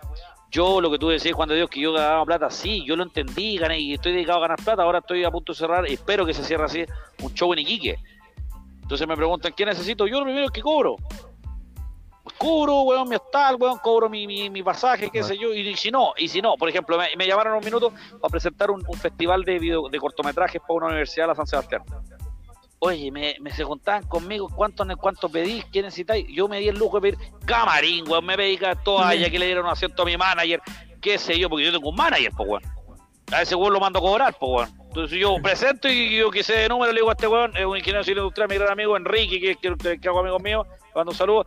Le digo, weón, anda, voy a cobrar, weón. Y te llevas, weón, no sé si cobro 70 lucas, ya, ya te, weón, 20 lucas. Eso es lo que no entienden. Y le da un toque de profesionalismo. A lo más, puede sonar muy soberbio lo que estoy diciendo. Pero es que contratar a un anunciador es contratar a la voz del show. Y hoy día, lo que le comentaba antes en R2B Fight, hoy día yo soy la voz de ese show de kickboxing de DirecTV y, en Cinco Lucha era la voz de Cinco Lucha y hoy día sigo participando, etcétera, etcétera, en sin fin de programa. Entonces, eso es lo que les falta a los muchachos, creerse el cuento, pararse. A mí me encanta lo que hace Pedro Pablo, me encanta creerse el cuento, pero a más no poder. Y, me fa- y lo encuentro fantástico. Me gusta lo que hacen esos luchadores, me gusta lo que hacen ustedes cuando yo los veo. E intentan ponerle todo el pino al programa. Al mismo Ronchi que lo he visto en el live de Engine en Twitch. Entonces, eso es lo que faltaba finalmente, creerse el cuento, decir, oye, weón, yo soy la voz. Yo de repente, mire, les cuento una anécdota. El fin de semana, weón, fui, weón, conocí unos amigos, bueno, me junté con unos amigos, weón, conocí una mina que es arquitecta, otro, weón, otra amiga, Larala, que hace stand-up comedy, que es eh, actriz, y, y me dice, es que yo no puedo entender lo que tú haces, lo encuentro fantástico. Yo me voy y me junto con todo este grupo de lotes de puros cuicos, weón, fantásticos, los adoro, los amo, y los weones, weón, me escuchan y me dicen, weón, es que vos te di que dedicarte a esto, sí, po. Porque yo no ando, weón, a, a, a cabizbajo. No, es que yo hago lucha libre. Ay, qué peleáis, soy weón riquísimo, soy guataca de rock, festival. No, les contáis que la diferencia entre el kickboxing, el box, la lucha libre, etcétera, etcétera, etcétera.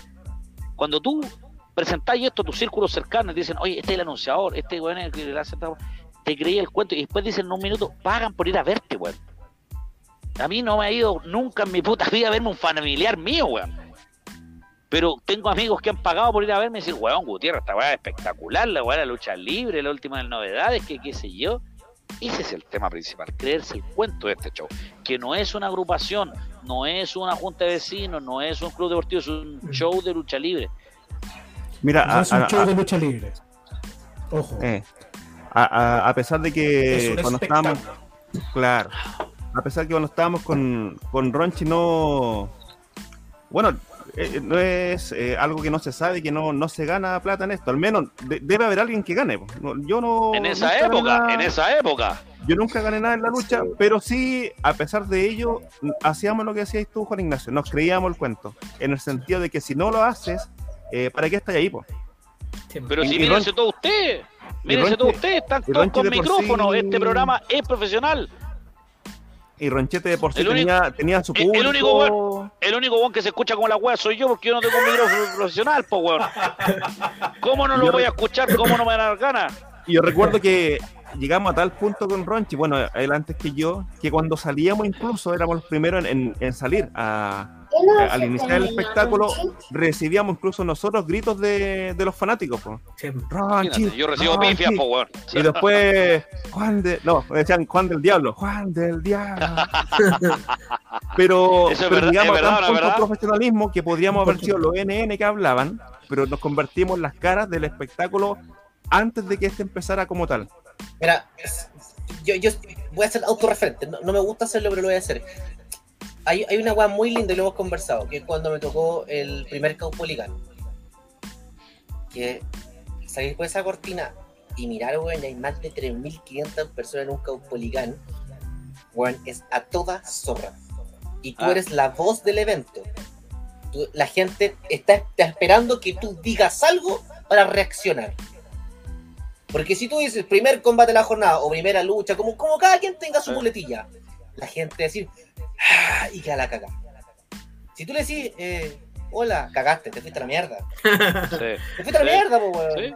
Y cuando me toca ir para la segunda oportunidad y la gente empieza a gritar, Rochi, Rochi, cuando sacaron Abdala, weón, es una weá que yo nunca me la esperé que la gente se supiera mi nombre, po, weón.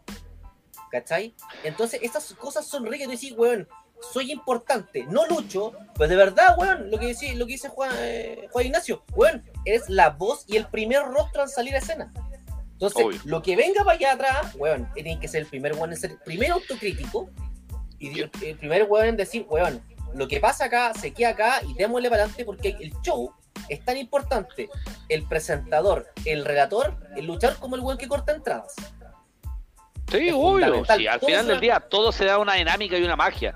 Yo, yo quiero dedicarte unas palabras, Ronche, porque mira, yo te voy a hacer una opinión súper pero creo que tengo que hacerla. Y a mí me parece que tú eres, tú eres uno de los anunciadores más infravalorados de este mercado. Tú llevas no sé cuántos años y porque llegó un weón de barba y un weón de bigote, Strummer y Gutiérrez, weón, chucha madre, weón, eh, CNA sin colucha, weón, y la weá, la cacha de la paz. Tú llevas no sé cuántos años reinventando esta weá. Entonces, cuando a mí me hablan de los anunciadores que siguen hoy por hoy y que para mí son de carácter, y lo digo, ojo, no porque esté este programa, es mi opinión real de lo que voy a decir. A mí me parece que el Ronchi lo que ha hecho en saber en saltar a lo mejor de revolución en su minuto, hoy día está en el gen, en un lugar mucho menos mainstream de lo que podría estar, lo sigue haciendo igual de bien. Yo a Ronchi cada vez que lo he visto de traje, de zapato, dándolo todo. Entonces, para mí el Ronchi está totalmente al mismo nivel que nosotros, solamente que las otras promociones que nosotros trabajamos tiene una mayor tiene una mayor expectación de público. Y, pi- y pico, yo podría haber nacido en el gen, weón, y podría estar ahora, weón, weón, siguiendo. O podría estar en Federación Nacional, etcétera, etcétera. A mí me tocó la suerte solamente, la suerte de haber estado en cinco luchas. Y listo. Pero el trabajo que hace el Rinche para mí es espectacular de seguir estando ahí, seguir con talento joven, dándole, metiéndole, creyéndose el cuento cuando nadie se lo creía, cuando los anunciadores se paran de zapatilla. Sí. Obvio. Y lo mismo me pasa con Sí. Fernando Abelay, de Extreme. Fernando Abelay de Flaco. Exactamente lo mismo. Son gente que han llevado, llevan no sé cuántos años metidos en este tour y solamente porque siguen estando fieles a esa promoción, eh, son infravalorados por el público. Pero eso no quiere decir que su Por calidad y, y- y ojo, y ojo, no, ni que por, por, por sus pares. y Yo hasta el día de hoy comparto con gente de Revolución Lucha Libre y siguen pensando y siguen creyendo que Ronchi es el mejor el mejor anuncio que han tenido. Y es totalmente válido.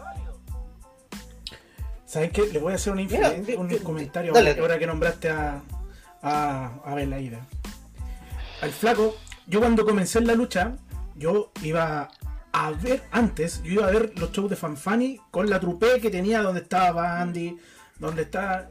Después iba a ver eh, Extreme. Y cuando yo luché, debuté con Fanfani, Fanfani era todo. Era, era como el circo chamorro, weón. Sí. Estaba, estaba en todo, weón. Dos cosas. Aquí, aquí una, una de las frases importantes que cuando el primer show que estuvimos, miren este teatro bonito, toda esta gente, estos fuegos, porque había fuego, weón, la primera vez que salimos. Sí. ¿Y sabe, ¿Y sabe por qué esto es? Porque ustedes lo están pagando, weón. Esa weá me, me, me, me quedó tan grabado, weón, decirle a la gente, ustedes están El pagando. esto. show era de ellos. Obvio.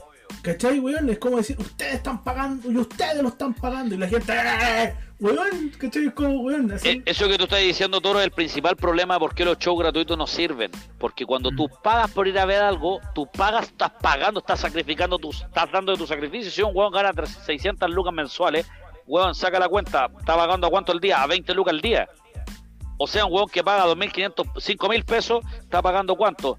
Un cuarto, un- una, cuarto una sexta parte, un cuarto de su día. Entonces el weón o se va a ir a la mala porque encontró que es una mierda, o va a pagar y decir, weón, esta weá es espectacular. Por eso los shows tienen que ser pagados, por eso esto es un negocio de la lucha libre. Y no es una preocupación, una promoción. De hecho, cuando le venden la weá a las municipalidades también, si están cortando plata fiscal. Sí, sí. Entonces, Y- ese es el tema. Y la segunda cosa, eh, yo tuve la fortuna de que a mí me presentara Fanfani y la primera lucha me la narró alguien que yo no esperaba. Ahí estaban los chicos de Extreme y Fanfani ¿Ya? dentro de su wea habrá peleado todo, pero eran sus hijos también, pues weón. Sí, obvio. Sus benjamines. invitó, invitó al flaco a sentarse a la mesa. Y el flaco de Leida fue el, la- la que me, el que me narró junto a Fanfan y cacha esa dupla, weón. La primera lucha que, que yo, de debut que yo tuve contra Daniel Esteban Alburquerque, el príncipe Pensácola. Ahí, entonces, weón, para mí fue, fue bien bonito todo, weón. Fue como una de las cosas que no pensé que se iba a dar, weón. Y, y yo me sentía grande, pues, weón. Ver al loco que narraba Extreme, a lo donde yo iba a ver, Sí, ver a y a tu Fanfan a maestro. donde yo iba, weón, es como la raja, weón. Más encima te subí que estaba Alburquerque, bueno, era la mitad de lo que soy tú, weón. Ah, Alburquerque era de la mitad de tu pierna, vos, Torito. No, y ordinario el debut, weón, dentro de todo. Ahora Yo- vamos yo- a hablar yo del me siento-. Yo me siento muy agradecido por la generación como Toro, como Ronchi, que son generaciones pasadas la mía, porque cuando ven- me ven llegar a mí, puta, me dicen, eh, en vez de poder decir este pendejo culeado pasado a raja, que viene a presentar y que es la, eh, eh, pues, considerado como bueno, hoy por el mejor anunciador de todos los tiempos, no, me han dado cabida y me han dado el respeto, el mismo respeto que le han dado a cualquier debutante. Yo me acuerdo Rochi, que yo una no- pregunta que le hice a Juan, Dime. Juan Ignacio fue, weón, ¿qué edad tenís? Y yo me fui de 25. raja cuan- cuando, supe que era menor que yo, weón, porque yo pensaba que era un viejo de mierda. ¿Te acuerdas? Yo me fui de raja, weón, dije, weón. Y sin bigote, y sin bigote, y sin bigote. Sí, sí, weón, me fui de raja. ¿Cachai? Y, y ahora que está Juan de Dios al lado, puta, yo no tuve nunca la oportunidad de cruzarme en lucha libre con él. No, pues te fuiste. Yo tampoco, yo tampoco. Pero ¿sabes qué? La diferencia es que nosotros nos conocíamos de antes que él llegara a Revolución. po. Sí, yo vi los inicios de Torito, chicos. Antes que, que lo conocieran ustedes, yo ya lo. Era un novillo. ¿Cuándo? claro. Estu- estudiábamos en el mismo liceo, po, En el mismo liceo yo vi donde nosotros nos agarramos en el colchonetón y todo. en el gigante, había un colchón, una colchoneta pero gigante en el, en el gimnasio, ahí estaba Coyote, estaba Torito, eh, y del caballete se- hacían la, empezaban a practicar lucha. Y yo vi todo eso como espectador del, de lo que hacían los chiquillos, pues. Y después ya con el tiempo nos reencontramos, bueno, con Coyote en, en- en Revolución, con Toro no, no estuvimos en la, en la misma agrupación, pero yo igual fui muchas veces a Revolución como espectador y ahí también lo veía eh, ya el resultado de todo su de todo lo que él, él partió en, en- el liceo, po, con esta en ese tiempo no sé si hobby de lucha o, o ya mentalidad de, de profesionalizarlo en un futuro, pero eh, ahí nos conocimos con, con Toro. ¿Sabes qué? Yo, ahora hablando de, lo- de profesionalizar la lucha, yo nunca. Es una crítica que me voy a hacer yo mismo. Porque ver. siempre hablamos de tratar de profesionalizar la lucha. Yo nunca he pensado en profesionalizar la lucha como tal. Pero sí, siempre he pensado en dar lo mejor que yo puedo dar a la lucha. Sí. ¿Y, cuál es la que diferencia? está ahí Que yo nunca- lo mismo, Postoro. Es que no, porque para mí profesionalizar significaría entregarme el 100% y cobrar, ganar lucas con la lucha. Y para mí esa es la diferencia. Yo nunca vi la lucha como un lucro. ¿Cachai? De hecho, creo que nunca he cobrado por la lucha salvo dos o tres veces. Pero ahora podéis correr retroactivo, ¿eh? está de moda. Está de moda. Oye, sí, güey. ¿Ah? ¿Cachai? Entonces, siempre Oye, como- devuelve el título absoluto, weón, no. Se te vuelve el ex loco, weón, no tenía. Dóblalo. Pero Toro, era lo que yo te decía antes, yo jamás he ganado plata con la lucha libre. Sí, po. A mí, a mí me deja más, a mí me deja más otras cosas. Pero el tema de que alguien te pague por hacer lo tuyo le está doliendo. Entonces valora. cuando le duele, te exige. Sí. Y a mí me dijeron, weón, puta, presente, tenéis que decir esto, esto. De hecho, mira, cuento una anécdota. En- cuando la primera vez que me llamaron a Wrestling Superstar, estaba a cargo de la producción el Puma chileno. Y el Puma chileno me decía, no, no, miento, el Puma chileno es de, de explosión, ¿cierto? Sí. Sí. Sí, no, era otro, era alguien, era un muchacho, un muchacho, Era un caballero. de Tofagasta. Sí, sí. Sí. Eh, Y él me decía, no, pero es que tú tenés que presentar como los japoneses. Y ahora viene Toro. Y yo le dije, no, pues, bueno, yo presento. Ahora viene Toro. Entonces, a lo que voy con esto. Por más que a ti te impongan una modalidad, cuando a mí me contratan como anunciador, a mí me contratan sabiendo la weá que hago. Entonces, es eso. Y yo no solamente me dedico a esto, y, y no es por lucrar, sino por hacer doler a otra persona el sacrificio de lo que tú estés perdiendo en tiempo, en plata, en lo que llamamos construcción, el HH, la hora hombre. Sí. Tal cual. Eso es. Sí, yo, yo siento lo mismo. Yo nunca he ganado plata en esto, ¿ah? He perdido más plata en esto. Pero. Pero la sensación, por ejemplo, weón, las, yo me comí, a ver, cuando pasaron todos los buenos a GBT, a todos los buenos los, los, los, los vistieron, pues, weón, a todos los weones. Imagínate. A, weón, a todos los weones. Yo miraba para el lado y mi traje, concha, no era nada. y yo, como era pobre, porque era pendejo ese tiempo, era pobre. Ni una corbata. Weón, nada, ni una weón. Ni gomina para pa venirse. No, ni gel, pues una weón. Un betún Virginia para los zapatos no le llevo. Nada, pues. entonces Conrado nos miraba y le dije, weón, mínimo un traje para nosotros, po, weón. puta una camiseta, po, weón. nada, weón. Y me tuve que encalillar, po, weón. me encalillé con un traje, con dos trajes, ¿cachai? Una camisa y una corbata, porque mi papá tenía la web y mi papá trabajaba en Johnson, po, weón. Imagínate. ¿cachai? Entonces, ahí te das cuenta que hoy en día lo que tú comentabas, eh, el producto es la importancia del luchador, pues, weón. Entonces, el productor va a pagar por un luchador, pues, pero no le va a pagar a un presentador porque el presentador no le genera entradas, pues, weón. Nadie va Pero ahí, ver. ahí, ahí, pero- ahí comete un error el Es lo anunciador. que él cree también. Eso era an- el error de antes. po. Sí, que po, eso, es es que por eso, antiguo. pero es que es el tema, po. Ese- a ese punto voy yo. Como el presentador no genera recursos, no, no llena un asiento, no le pago, po, pico, da lo mismo. Es el tema. Entonces, hoy en día, si queremos profesionalizar esto, todas las personas que trabajan deben ir pagadas, po, weón. Sí. Porque si tú tienes la capacidad Porque- de decirle, weón, y le Porque, exiges, porque el, y le anunciador que tiene que- el anunciador tiene que sacar, weón, y decir, oye, compadre, yo soy la voz de tu show y si no me queréis contratar la raja, a ver si algún otro weón te quiere hacer la pega, weón, que te hago yo. Yo al final del día lo que hago es valor agregado, no me contratas a mí como anunciador, sino que contratas lo que yo llevo. Cuando me contratáis en lucha libre es a una caída, a una caída. Voy al estelar, es hora de combate. Estáis pagando por las frases, y estáis pagando por la facha, y estáis pagando por la impronta, a pesar de que estoy gordo. No. Eh, es que habría que cobrar por kilo, Ronchito. Ahí nos forramos. No, Ah, sí, pues viejo. no, Sí. no. Ah, Para eso no, no, oye, para eso nos ven- oye, para eso nos vendemos en una carnicería, pues weón. Hay que ser millonario, weón. Sí, pues chiviera y los, los tutos que tiene ahí mi amigo Ronchito. Ya, ya, ya. Me vieron las criadillas, weón. Ya. Ya, pero. Yo, yo, Pero yo si lo que te- yo lo que te- po, weón, sí. Ya.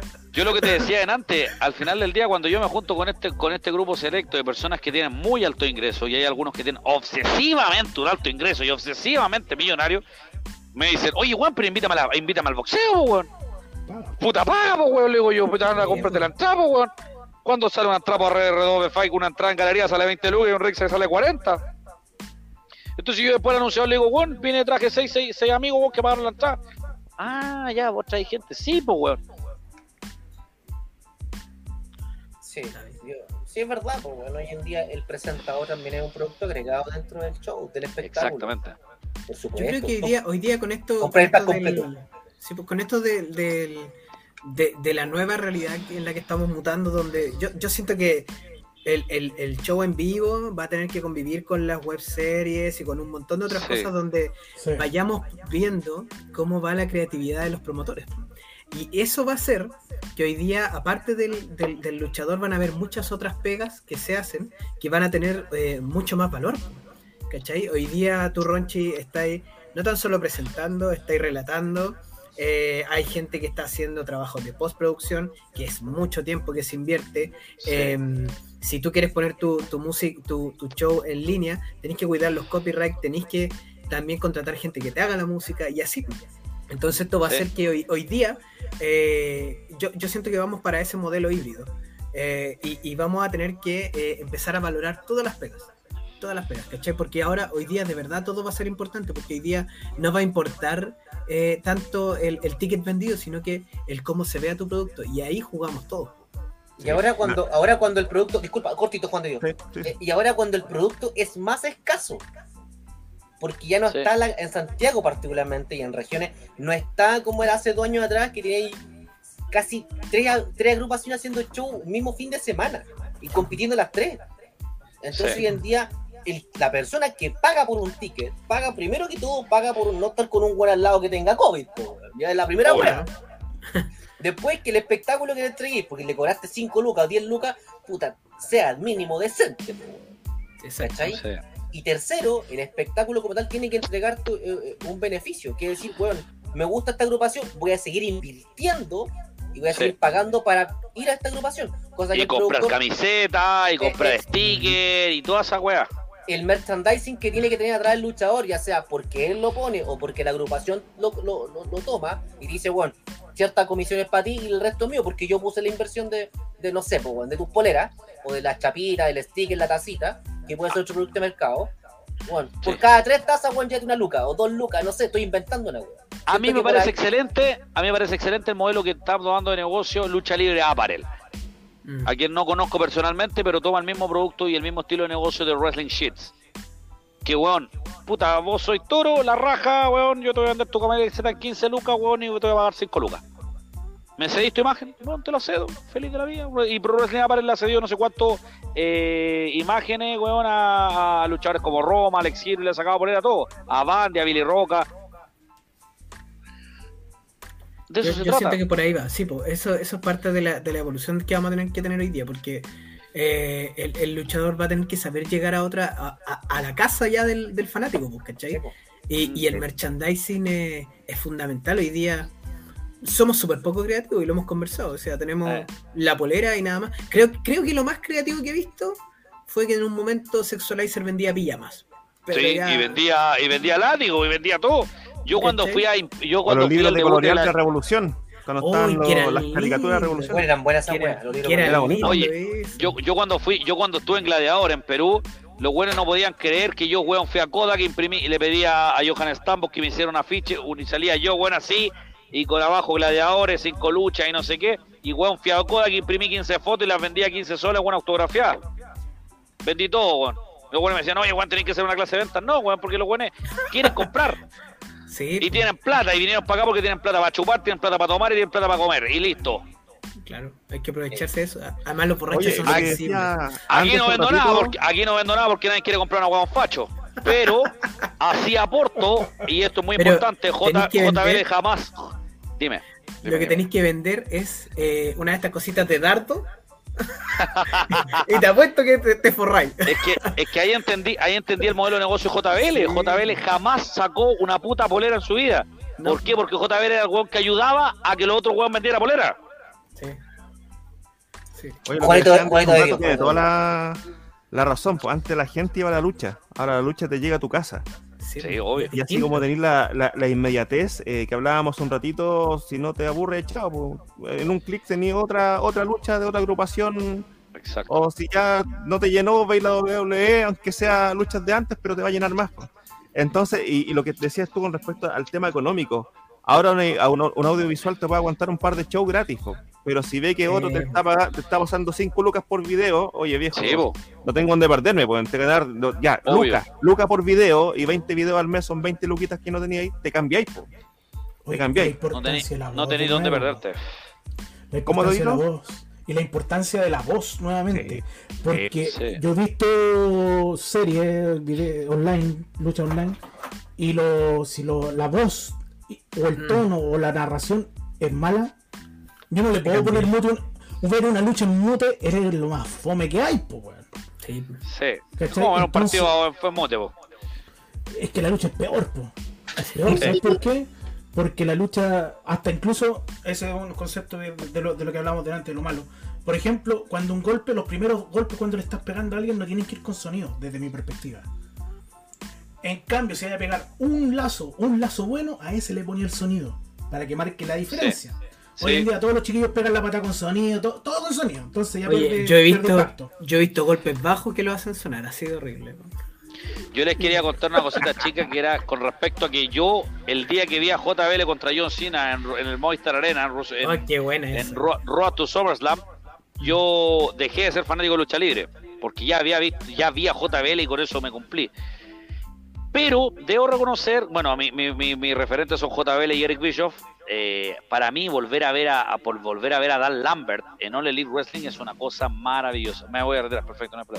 Eh, volver a ver a Dan Lambert en All Elite Wrestling llevando a Scorpio Sky, teniendo todo este esquema del MMA, de llevar a de Jorge Masvidal a este weón de Junior Dos Santos, a Andrea Blovsky, a la Paige Van Sant, es espectacular. Ver a Dan Lambert en All Elite Wrestling es por sin lugar a duda, hoy por hoy, las grandes razones de por qué yo hoy día sigo viendo lucha libre. Ver a- hoy día vean la promo, los invito a que vean la promo de el mar, del miércoles de ayer, en, perdón, del miércoles, en, en All Elite Wrestling, donde eh, se le echa la foca a Brandy Rhodes. y dice que Brandy era el último nombre de una stripper que él vio. Y le dice, perdón, Bambi, chucha, perdón, esa era la, la penúltima stripper que vi. Entonces, weón, vean eso. Eso es una obra de arte. Cuando el personaje esté realmente tomado por la personalidad y lo lleva a las redes sociales, eso es la lucha libre. Es verdad. Sí. Yo, yo siento que hoy día ese es el camino, que tenemos que... que yo, yo le dejo como ese mensaje a la gente, a, a los chicos que están comenzando. Hoy día las redes sociales están por todos lados. Entonces, mientras tú, mientras tú hagas algo tan real como tú, y lo que hagas en el ring sea tan real como tú, eh, está ahí, está ahí al otro lado. po. Stone Cold era una exageración de Stone Cold persona, John Cena era una exageración de John Cena persona, y Y así. Y aunque ¿Cachai? suene estúpido, Andy, Stone ¿Mm? Cold ya existe. La roca Sí. ya existe. No, no, no seas, un, no seas una, una nueva roca, porque ya existe la roca. Vas a tener en, en tu luchador, quiz- quizás toma algo de él, pero eso ya existe. Ya no, ya no puedes hacer lo mismo que ya. Adáptalo a tu estilo y en base a eso crea tu propio personaje o tu, propio, o tu propia personalidad. Sí, pero seamos auténticos. Yo creo que por ahí va el tema porque hoy día las redes sociales te acusan todo. ¿cachai? Y yo, yo siento que por ahí va el, el tema de ser auténtico porque la gente se da al tiro, al tiro se va a dar cuenta cuando algo no es real. Yo me acuerdo en la, en la escuela de Revolución cuando estábamos, eh, los chicos daban su, su prueba para subir a, como pasar de guerrilla a, Mm, eh, ahí ve- veíamos eh, paralizadoras, pedigree, Sí. eh, loco, todos los movimientos de la WWE, los chicos de la escuela, y, y- y creo que eran muchos puntos en contra que tenían al hacer eso. Porque Mira, era la oportunidad de demostrar eh, lo que tú habías aprendido en base a tu propia personalidad luchística, pero todos imitaban a lo que ya habían visto. Y era, y era muy divertido porque me acuerdo que muchas veces nos tocó estar en estas pruebas de, de- de escuela y nosotros relatábamos la lucha, ¿te acordás o no? Sí. Y, no- y- y- y mientras ellos los presentábamos eh, y, lo hacíamos como un espectáculo y era, y era la casa era- y era la casa de revolución donde estaban los en la cabros reja. en, en la reja y los cabros de escuela iban, no tenían show, puta, y hacían un show para los profes, para los mismos luchadores. Los mismos luchadores se pasaban el dato, oye, me hay show de escuela y la weá, íbamos todos a huear. Y lo hacíamos con relato, la inversión. Entonces el luchador sentía lo que era una, un espectáculo, ¿cachai? Mm. Porque el luchador también se, adecuaba y, le, pi- y lo pifiaba cuando podía, le gritaba, weá. Y ahí pasaba muchas veces que el luchador se bloqueaba. ¿Te acordás, no, Torito? sí. que hay, hay- y pasaba que el luchador así como que decía, hice algo malo, y todos los weones, weón, sigue, sigue. ¿cachai? Sí. Era- eran pruebas de fuego para estos cabros. Weas que hoy en día yo no sé si las agrupaciones que tienen escuela lo están haciendo. Porque créanme que es, créanme, que- créanme que es fundamental el hecho que un luchador antes de subirse al ring sienta la presión, weón, del espectáculo. Y tienen que crear ese espectáculo, es- esa presión, ese bichito, salir por la cortina y perderle el miedo Al a ridículo. y al ridículo. Yo, yo, yo lo he tenido, yo eso muchachos lo he tenido que aprender con el tiempo. Yo jamás voy a lo, que- lo que les voy a contar, jamás pensé lo que iba a pasar en el RW Fight. En el último show a través de DirecTV me tocó presentar a Martín Vargas, weón. A Martín Vargas, weón. Entonces decís, chucha, weón, ¿es Martín Vargas? Sí, pero es un mortal más. ¿Con qué valor agregado? Con que peleó cuatro veces por el título mundial, dio lo mejor de sí. Pero me tocó presentarlo porque le regalaron un título conmemorativo, porque le entraron a ahorrar la casa, Martín Vargas, etcétera, etcétera. Al final del día, jamás en mi puta vida, cuando presenté, weón, a qué sé yo, a eh, Impacto el Ángel Caído contra, weón, contra Diego Plaza, contra Billy Roca, contra Alejandro Sáez, contra Guanchulo, que son referentes míos de la lucha libre chilena, jamás pensé en presentar en mi puta vida a Martín Vargas, weón. A Martín Vargas, weón. Yo luché con Martín Vargas. Yo hoy día, yo hoy día, yo hoy día lo cómico es que cada vez que me paro en un ring, puta, me toca compartir con una persona que es extremadamente eh, eh, conocida. Me tocó presentar con Gustavo Tengerina, quien es actualmente presidente ejecutivo de, la, de los arbitrajes de WACO, que es la World Association, eh, World Association Kickboxing Organization. Me ha tocado presentar delante de gente. Ahora me tocó presentar delante del presidente panamericano de la Organización Mundial de Box y de la Asociación Mundial de Box. Me ha tocado presentar delante de William Regal y decir, mierda, realmente la weá que yo hago, todos consideran que es buena chucha, por algo será, pues weón. Oye, chiquillo. Nosotros ¿saben con Ronchi fuimos a calle 7 nomás. Ya bienvenido. Pero Sí, bueno, no lo pasamos la raja, y lo pasamos la raja, mire, tengo asociaciones por la cueva, weón, para cerremos ¿Te acordás, cueva, weón. ¿te acordás Ronchito, ahí con, con, Martín Cárcamo, con Jean Felipe? Eh, Después No, ahora, weón. en No, Bienvenidos al, con la al- al lado Guti, weón, no tengo nadie que competir yo ahí, pues, weón. No, pero weón, estar en No, calle pero- 7, weón, llegaste a la Weón. televisión antes que yo, pues weón.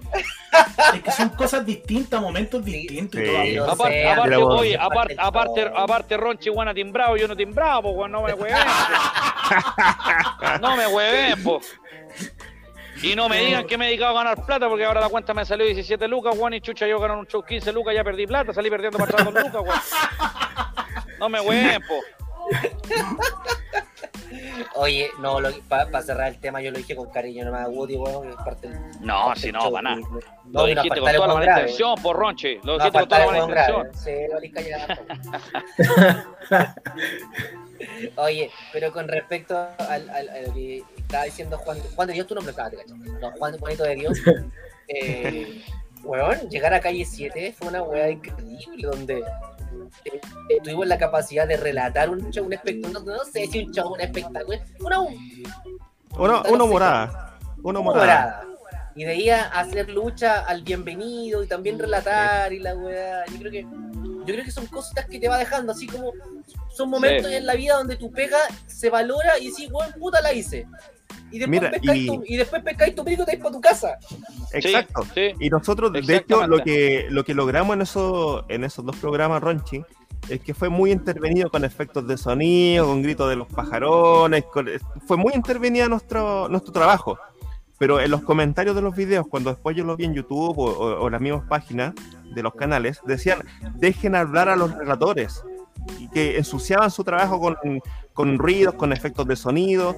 Entonces Sí. la gente realmente, cuando veía eso, a pesar de que era un espectáculo o un programa familiar o ponle el nombre que queráis, igual querían ver el, el espectáculo completito.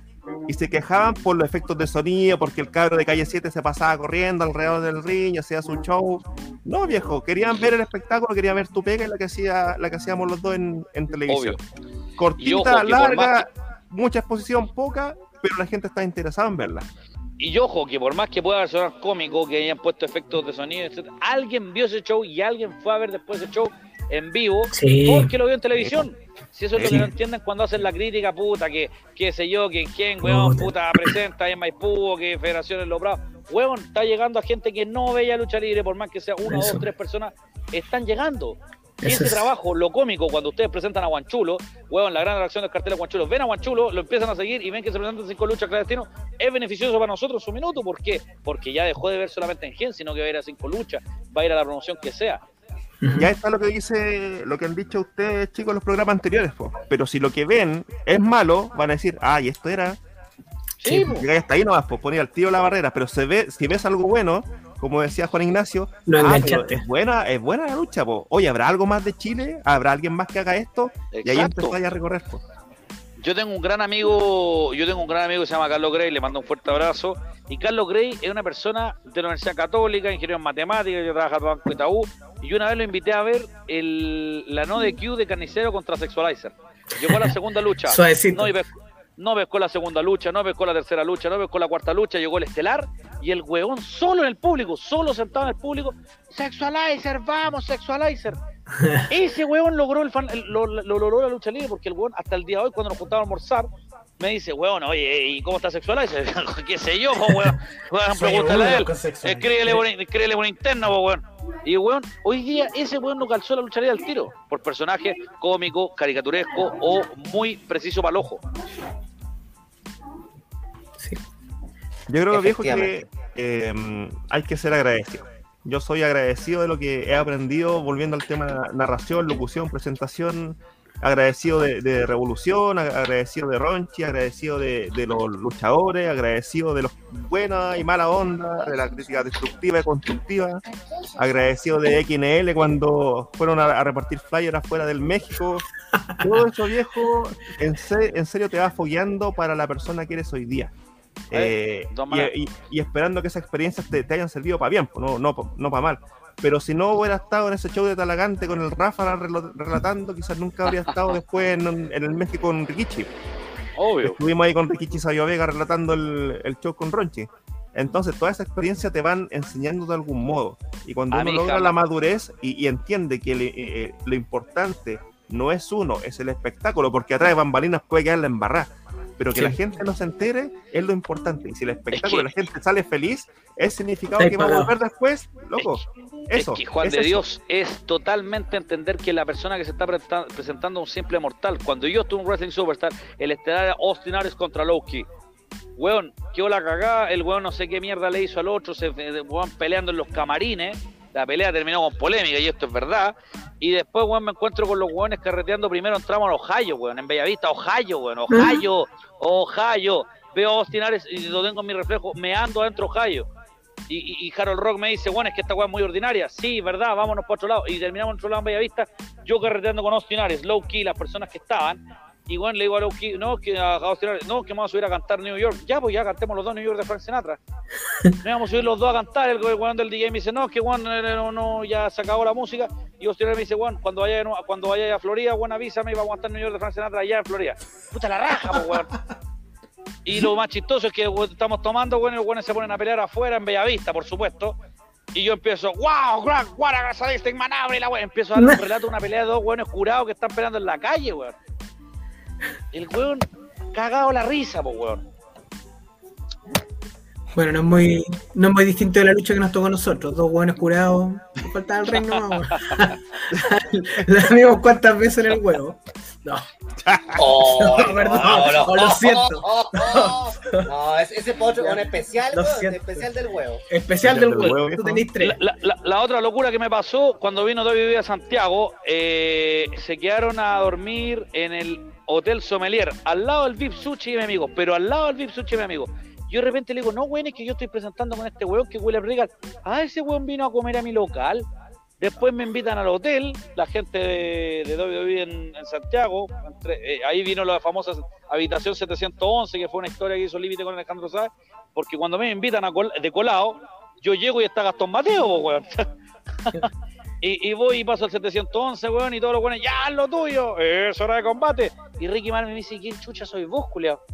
No, no, hola, mucho gusto, sé que soy Juan Ignacio Gutiérrez. Terminé carreteando con Tainara Conti, weón, con todas las personas que estaban en medio. Y cuando Tainara Conti me puse a hablar y le planteé mi forma de ver el negocio de lucha libre, me dijo, Juan, en WWE nos hacen firmar un contrato que nosotros no podemos subir ninguna historia en Instagram tomando 24 horas de, de nuestro 24 horas antes y después de nuestro día libre. Chucha, qué fuerte. Y, Taylor Wolf le pone, weón, una reproducción y me puede mentir Taylor Wolf. Le va y le pone un audio, weón, de, mí, de yo presentando. Y la buena me dice, Your voice is the same of Ronaldo. What? Le digo yo, no, Your voice is the same of Mauro Ronaldo. Puta, le dije, weón, muchas gracias, weón. Chucha. Y me dijo, el día que hagamos un show, hoy día trabaja en el Wrestling, y me dice, el día que venga un show a lucha de WWE a Santiago y no tengamos anunciador porque se accidentó, te vamos a contratar. Y le dije, I, I, I work for free. Claro. Entonces, Yo les pago. a eso voy. Cuando yo hablé con Tainara Conti y después cuando vamos al Movistar Arena porque nos regalan la entrada, Juan Tainara Conti, hola Juan, ¿cómo estás? Bien, bien, ¿y tú? Tainara Conti, pues Juan. Una retadora hoy día por el título de mujeres de la hora del wrestling. Por eso les digo a todos, créanse el cuento. esto. Esto Obvio. es lo bueno. Disfrute, disfrute la vida, sea profesional y si no Sí. puede, trabaje, trabaje, entrene, entrene y no, no crea que todo es mediático. No crea porque tiene No. dos seguidores más todos los días en su Instagram va a llegar a ser lo que lamentablemente no Dímelo, se a- consigue dímelo a mí, que cada día, dímelo a mí, que yo tengo cada dos días cada seguidor menos, pues Juan. Oye, y, y eso es lo que dice Ronchi, no solamente el entrenamiento del, del luchador, sino también lo que hacía eh, los narradores, comentaristas. Ponte a ver lucha, bájale el volumen y narra, narra lo que veis en la tele. Sí. Narra los Bueno. movimientos, narra lo, el narra lo que están haciendo y créete el cuento y equivócate y vuelve a ver la lucha. Bueno, Eh, ese ejercicio te va a servir mucho al que quiera al que quiera ser narrador, al que quiera ser comentarista o a los mismos luchadores que quieran tener mejorar eh, las promos, viejo, hazlo frente al espejo y ve cómo te ves, que, que, que- que finalmente es lo que va a ver la gente en el espectáculo. Eh, párate al- frente al espejo, muévete de un lado, muévete al otro, habla de esta forma, haz una Sí. pausa. Viejo, la, la, la roca eh, en un video, en un SmackDown eh, en aniversario, no me acuerdo, 15 parece, en un video, viejo, tenía a, a millones de personas en silencio, viendo el video de la roca. Y ese Sí. manejo lo logra la, la experiencia comuni- comunicacional solamente que, que tiene con, con los años, pues viejo. Exacto, cuando Juanito, cu- cuando Juanito se fue de Revolución, no de GT, no me acuerdo si era GT o Revolución, cuando se ve, asume Valentino. Sí. Y Valentino, y Valentino, eh, en este caso, bueno, en, esta, en ese tiempo estaba Nenguillo Pillo, weón, Valentino, el guatón, ¿cómo llama el guatón? No me acuerdo El guatón. Terabyte o algo así. Sí, ¿Te guatón acordás que estaba con- en máscara? Sí, y, Mm. y, y, y Valentino, weón, a relatar, coche. Pero qué relato, weón, relatemos y vamos trabajando. Y le y, weón, entrena, mutea una lucha de SmackDown o de Raw, mutea la weá y relátala. Si te equivocas, relátala. No es necesario que te sepas el movimiento. Hoy en día todos los weones están. Weón, hiciste una short stop rush y un. Eh, una fucking motherfucker about my magic points. Sí. Weón, no es eso. No es eso. No, no, no es quien. Ahí está, weón, no es quien se sabe más movimientos que el resto. Exacto. No es una competencia de Es movimientos. contar la historia. Es por supuesto. weón. Pero sí, totalmente de acuerdo. Jim Ross es uno de los grandes de la industria precisamente por eso. pues, bueno. De hecho, el valor agregado de por qué hoy día Mauro Ralo, en algunos comentarios mucho mejor que Jim Ross, es porque hoy día, en la temática de querer más, más lucha, Mauro Ralo comenta precisamente lo que tú estás diciendo, que es decir más movimiento. Weón, en vez de decir eh, suicide, suicide Drive, no, el tope suicida. Exacto. Weón, eh, este es la maniobra, el Tiger Bomb, el weón, qué sé yo. Miren, cuando comencé en la lucha, voy a hacer- yo siempre hago lo- lo- los recuerdos añejos, no sé por qué. Son recuerdos. Pero, por ejemplo, Fanfani siempre estaba en contra de toda la cultura del inglés, weón, meterlo por todos lados. Y trataba de, de chilenizar, lo que siempre nosotros tratamos en Revolución, de chilenizar la lucha libre. Pero él se iba al extremo. po. Por ejemplo, a la zambullida samuana, él le, le decía el saquito de papa de Chiloé. Cacha, weón, llegaba a ser cómico. Pero, de nombrar el movimiento y ya terminó la lucha. weón. Sí. lo tomó como el saquito, el saquito de papa de Chiloé. Claro, y los nombraba, pues se daba el tiempo. pues, Cosas así, weón, decía. ¿Cachai? Porque tratar de darle un sentido más, más chileno, más nacional a algo, pues, weón, ¿cachai? Que decir la, la zambullida samuana, weón, porque o la de- ya, ahí por último lo, lo tomó como un bombero y lo echó, no sé, weón. Y en, y en esos años que en Chucho sabía que era Samoa, pues, weón. Claro, weón, entonces. Ya, se Entonces, conocía hay más el concepto de lo, que, de lo que significaba tal. Sí, Muchachos, yo los voy a dejar. Fue un gusto haber estado en este programa. No me retiro porque fue incómodo, me retiro por temas de tiempo. Me tengo que ir a mi hogar. Y bueno, fue un agrado estar aquí, por supuesto, contigo, Ronchi, Torito, Juan de Dios y Andy. Así que bueno, cuando quieran repetir, repetimos. Y están totalmente invitados a la nueva temporada, amigos míos, en YouTube. Vamos a grabar. Mi, mi, mi editor está un poco lesionado después de un accidente que tuvo, pero eh, vamos a grabar y los voy a invitar de todas maneras para que vean el programa. Vale. No, no hay problema. Muchas gracias a ti. Muchas gracias a ustedes. No, no, Gracias, pero Gracias, no, Rey. ¿ah? Que llegue muy bien a su casita. Quedé muy lisiado con el tema de la cuenta que acabo de pagar. Que el Señor te lo bendiga. ¿eh? Bendiciones, bendiciones. Un, un abrazo a todos, estén muy bien. Vale. Chao, mi rey. Un abrazo, cuídense. Chao. Bueno, eh, bueno, aprovechemos también de, de Juan de Dios.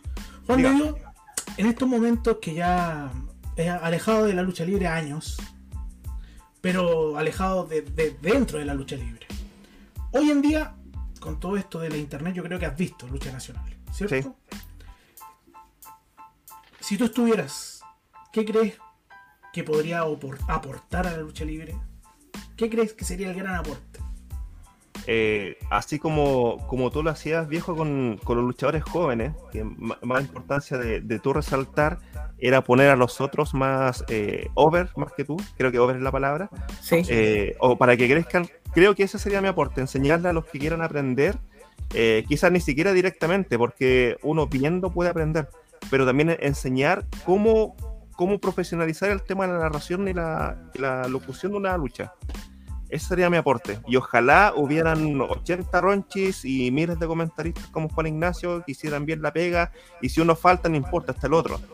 Porque no, más que, Que no se note la la diferencia. persona, que, le- que el espectador no sienta la falta de ningún Mm. integrante de la agrupación.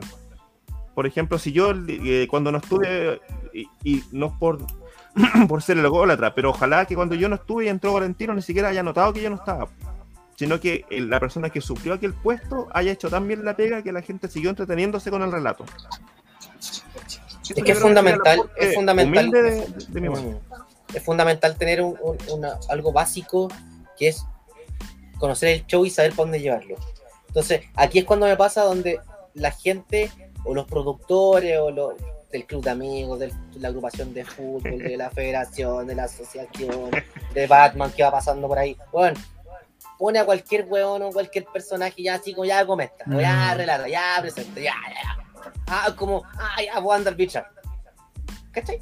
Entonces siento que como no está ese cariño por ese producto o por, e- eh, o por ese desempeño, ese trabajo, me sucede lo que tú me decías acá que puta, colocan a los hueones y a las personas menos correctas para los cargos. Entonces ahí es cuando se chacrea el producto. Y eso me pasa hoy en día, puta, de nuevo Batman, weón. Que anda de Rappi, Oh. anda de Rappi. Entonces, ¿qué, qué es lo que pasa? Que ponen las personas incorrectas en los puestos incorrectos. No todos son presentadores y no todos tienen la capacidad de entregar el mensaje. Todos hablan, pero no todos comunican. Por eso es que es fundamental. Y si, tu agrupación, mira, bueno, quizás Guti te va a cobrar 80 lucas por el evento, pero a lo mejor no está Guti, por ejemplo, y Strowman, por ejemplo, eh, te cobra 60, tenía 8 paralelos, y Juan de Dios te va a cobrar 20, porque puta quiere volver, quizás decir, intentémoslo con él, pues, weón, ¿cachai? O, o querís lanzarte prueba con Guti, pues, o, o Strowman, que tiene mayor, son gente hoy en día que tienen mayor mercado porque mediáticamente son mucho más, están mucho más a la medida. Pero no más a la medida, sino que está, mediáticamente están más, más disponibles en redes sociales están mucho más expuestos, esa es la verdad, po. Entonces, velo, velo por ese lado y, y- y contrata. Ahora, si tú quieres apostar por alguien nuevo, pruébalo antes. Sí. De hecho, bueno, a mí en Revolución me tiraron los leones porque mm, eh, yo era el que entramos con Cristian eh, a hacer la parte audiovisual, que creo que estaba, no me acuerdo, Cesaro. que antes lo hacía. Cesaro. Eh, Masacre. no, Estaba no, el masacre con Cesaro. El masacre, Masacre, estaba. Masacre, Masacre. Masacre era. Masacre, Masacre. estaba haciendo toda esa pega, nosotros entramos a la parte audiovisual, yo hacía entrevistas, Cristian grababa, después se editaba, hacía todo ese show. Y debido a eso pasaba a la mesa de comentarios. Pero sin dudar, sin dudas, eh, fui horrible, po. fui horrible harto tiempo. Pero me dediqué a aprender, po, porque me, eh, me gustaba, amaba lo que hacía, eh, aprendí mucho de, de Ronchi, aprendí de, eh, de lo que había visto de Radon también en su tiempo como espectador. Y, y, y el, aprendizaje, o por ejemplo, cuando le dije a, no sé, nombre de luchador o nombre de persona, para embarrarla. Bueno, eh, eh, Jesus James Johansson, Ya. No sé si todavía eh, uno de los super amigos me hizo un listado con todos los nombres de los movimientos. Y yo lo estudié, lo estudié, eh, lo repasé, en los eventos lo iba poniendo en práctica hasta que al final me lo supe todo. eh, y ahí me metí lo que aprendí de locución, aprendí lo que, aprendí, lo que eh, aprendí de Ronchi, lo que aprendí de la WWE, que a lo mejor soy muy básico, pero lo que hacía Hugo y Carlos era, para mí fue una escuela, po, porque eran espectáculos, era entretención, y esa dupla a mí me, siempre me, me entretuvo mucho. Por eso también voy que el tema de los narradores y comentaristas es importante, porque a veces una lucha de la WWE también es fome, pero cuando estaba Hugo y Carlos lo hacían ver como main event de WrestleMania. Entonces yo, yo aprendí mucho de eso y logré tener eh, un estilo propio de, de narración y, y locución de lucha. Sí, es verdad. Oye, y yo alguna vez estuve sentado en la mesa en algún show y hay que estar ahí para darte cuenta lo difícil que es. Lo difícil y la, y la pega que se llevan. Porque yo puedo tener muy, muy buen manejo de micrófono, puedo comprender la lucha, pero estar ahí es otra cosa. Tenéis que ser rápido mentalmente, tenéis que... No, no, es súper complejo, súper Y a complejo. veces lo- que- Los chiquillos, el Christian, cuando grababa los, los eventos en Revolución, me hacía señas porque él, en ese tiempo grababa en los discos. Tenía una cámara con discos de DVD regrabables. Y de repente me hacía la seña que se le acabó el disco. Decía como, y ahí está... Eh, Oye, le recordamos que está el carrito de venta hacia nuestro staff que está ahí eh, sacando fotos, tanto, grabando. Esto es Revolución Lucha Libre. Recuerden ingresar a la página www.revolucionluchalibre.cl y también tenemos el espectáculo. Y me decía, y ahora vamos con la siguiente lucha. Y recién como que hacía la seña, parece. Sí, era muy divertido porque ah, me acordé que cuando vi el intermedio yo pescaba el micrófono y le decía a la- al Américo, al Simonetti y al Pablo, que al Pablo Vidal hoy en día un amigo que tengo yo que conocí gracias... Eran los que ponían el audio, pues. Y junto con, con los chiquillos de Alaska, que hoy en día le está yendo la raja, bueno, a los Alaska. Y le decía al Pablo, préstame un micrófono. Y me iba para atrás, pues. ¿Te acordáis? ¿No se te acordáis? Y yo empezaba a entrevistar a los luchadores de atrás Sí. pues. Sí, sí. Y yo le decía, eh, hola, ¿cómo estás? ¿Recuerda pasar a comprar, no sé, por el póster? Sí, y me hablaban como cabros chicos, sí, vine a comprar, y la wea. Y la gente empezaba a mirar así como, ¿dónde está? Y yo estaba por Malinas, pues, bueno, era todo. ¿Cachai? Entonces era, era, era muy divertido. Me acordé de eso. de- de- de- de ¿Y te actividad. Ronchi, cuando en la mitad de la lucha pescáis en, en el alambrico y te iba a la mitad del público a narrar, te subías en las gradas, estaban los luchadores, el público y Ronche al lado. Y yo estoy acá desde el público, Juan de Dios, oh, se te pegó. Sí.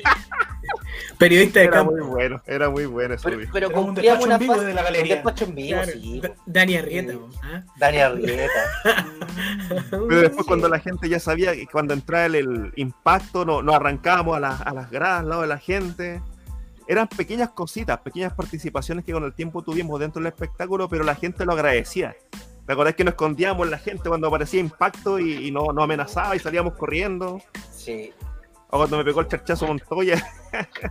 No, por eso digo que, que- que hay, hay hartas cositas que, el rubro te lo va entregando. Dame un espera. Que el rubro te lo va entregando y que, y que eh, el día a día de la agrupación, tu trabajo, tu estudio y tus cosas te van entregando. Entonces es fundamental que, que la gente que está partiendo de esto se lo tome como una profesión, se lo tome que, que- es fundamental su trabajo y que de verdad es importante el tema del relato, de la presentación o el comentario, como ustedes lo quieran decir. Chicos, para ir cerrando ya, porque ya llevamos dos horas de, de programa más o menos. Eh, palabras al cierre, don Juan de Dios, por favor. No, muchas gracias por la invitación. Muchas gracias por reencontrarme con, con viejos amigos, eh, algunos más cercanos que otros, pero de verdad agradecido por este espacio, eh, por recordar un poquito lo que pasaba en aquellos años. Y, y no, pues viejo, de verdad, na- nada más que agradecer. Agradecer también que me hayan invitado. Sé que viene solamente gente importante a su programa y, y ser considerado como uno de ellos, lo agradezco mucho, Sí, eh, chiquillos. Sí, por supuesto. Y, y pásenle el dato de la pyme, por favor. ¿ah? Ah, eso. Sí, pues me salí de la lucha y ahora vendo saludos personalizados de tu personaje favorito del cine en la televisión. Solamente en saludosfamoso.cl puedes obtener un saludo personalizado de Goku, el señor Burns o Vero Simpson. Lo que tú quieras, ingresa a saludosfamoso.cl. Muchas gracias, Ronchito. Ahí está el aviso. Mira, qué lindo. Yo siento que lo pasó muy rápido, pero por ejemplo, hoy día, hoy día en la mañana hablábamos y me dijo que eh, aquí Juanito de Dios tiene al Kiko. O sea, hoy- Me- Mira, no, ¿sí? pero ya ahora- más lento tengo una, una mini, una microimpresa llamada saludosfamoso.cl, en la cual vendo saludos personalizados de, de tu dibujo fa- eh, animado favorito o de la serie que tú quieras, Tenía grabado por el actor de doblaje que le prestó la voz al personaje. Por Ah, ejemplo, vendo el saludo de Goku, grabado por Mario Castañeda. El saludo de Homero Simpson, grabado por Humberto Vélez. El saludo de Kiko, grabado por eh, Carlos Villagrán, o de la Chilindrina por María Antonieta Las Nieves. En la página saludosfamoso.cl hay todos los personajes que están disponibles. eh, uno puede ingresar su texto personalizado y el, ac- y el personaje lo lee tal cual como tú quieres que lo diga. Así que de ¿algún perrito? eh, Clifford, Clifford. algún perrito. Es que yo eh, tengo una de cuidado de mascota, entonces me puede servir. Ah, golazo, golazo. Algún per- no sé, viejo, mira, no. Voy a eh, voy buscar la página. está Tiro Loco McGlow o algo así, no, no me acuerdo. Pero voy a. No, ah, aquí está. Si hay un perro, el que hizo el, Los Simpsons, ¿cómo se llama el que hizo Humberto Vélez también? El, el que dijo que después se fue con. Está Pucci. hermoso. Está Pucci. Así que si quieres Voy a salud de una también lo puede obtener. Ya, ahí pasamos el dato. Tío Andy, sus palabras al micro cierre. Oye, yo muy contento eh, la instancia, me gusta esto de lo, hoy día damos por iniciados los ciclos de, de verano, esta pequeña temporada donde vamos a tener hartos invitados dando vuelta por acá.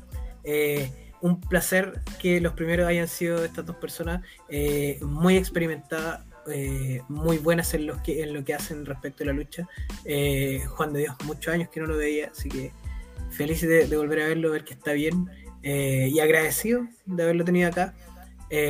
Y tómenle la importancia ustedes a lo que a, lo- a las personas que relatan, a las personas que anuncian y a todos los que son staff. Son tanto o más importantes que la gente que se sube al ring. Y también pasitos de la pyme, ¿eh? ¿Mm? Pasitos de la pyme. Sí, dulce chincolo, búsquenlo. Du- los mejores dulces artesanales, weón. Son ricos los dulces chicos, ¿ah? Ay, Tiene a Garfield, weón. que estaba revisando, estaba revisando. No sé, hay Oye. más de 300 personajes viejos a escoger. sí. Oiga, Torito, por favor, sus palabras para el, el gran cierre. Eh, la voz, es que va a parecer más, más, pero más conclusión. Pero la voz es tan importante para generar emociones. Es tan necesaria para que cada movimiento que nosotros realizamos sea proyectado, sobre todo a través de una pantalla en estos tiempos, con la eficacia necesaria para desarrollar una historia. Así que, por favor, gente del público que va a escuchar, o gente de la lucha, démosle el valor que merece cada una de estas personas. Porque el luchador es muy egocentrista. Cree que él es el centro del espectáculo. Y a, a veces lo es.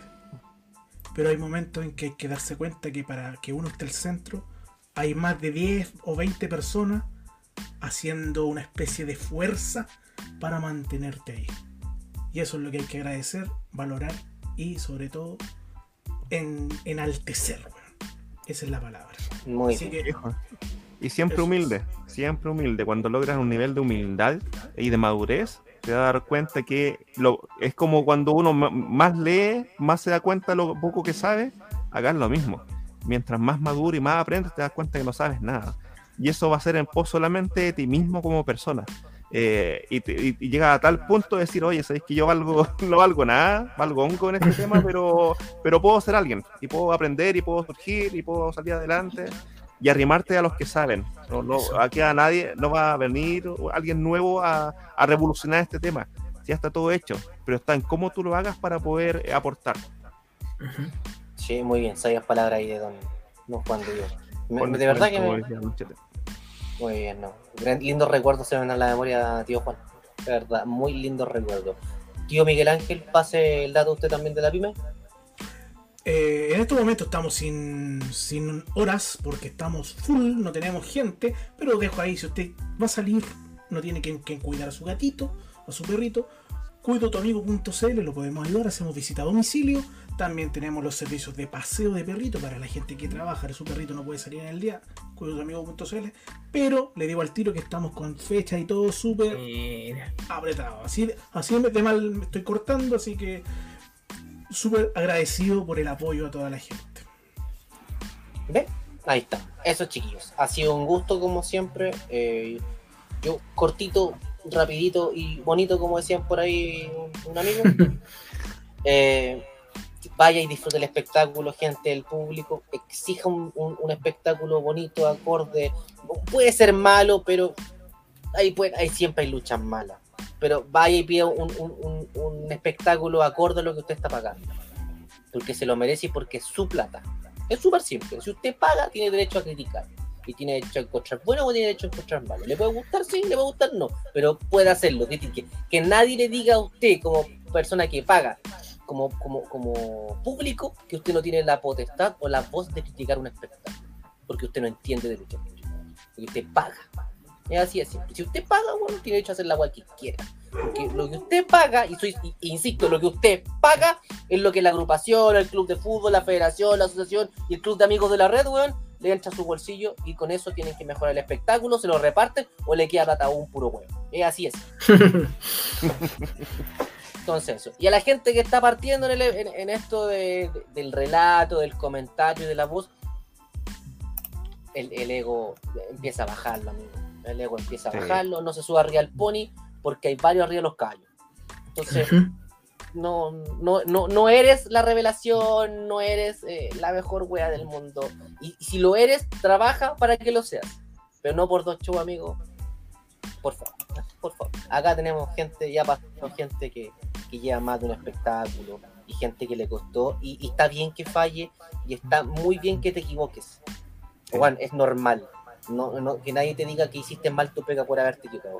Yo una vez en Revolución dije, de hacer un evento de supervivencia, una wea así, año 2000, voy a inventar una wea, año 2012, una 2010, 11, o, así, o 2008. Y dije, "Oh, año 2000, este, supervivencia 2015, así como toda la gente, así como, qué chucha. Me adelanté como 8 años. Pero bueno, son weas que pasan, te a equivocar en el ring, vas a decir un peso mal, te va a salir un gallito, weón, puta, cuánta wea no ha pasado, pero es parte del aprendizaje y te lleva a mejor. es humano. Exacto. Así que señores, gracias por eh, preferirnos en este primer capítulo del año 2022 con nuestro ruido, con Batman que aparece ahí, con, con, con Guti que está chupando y le están cobrando el consumo a la chiquilla. Bueno, gracias a todos. De verdad, gracias y que tengan un lindo 2022. Bendiciones, bendiciones. Es un gusto. Vámonos a la concha su madre.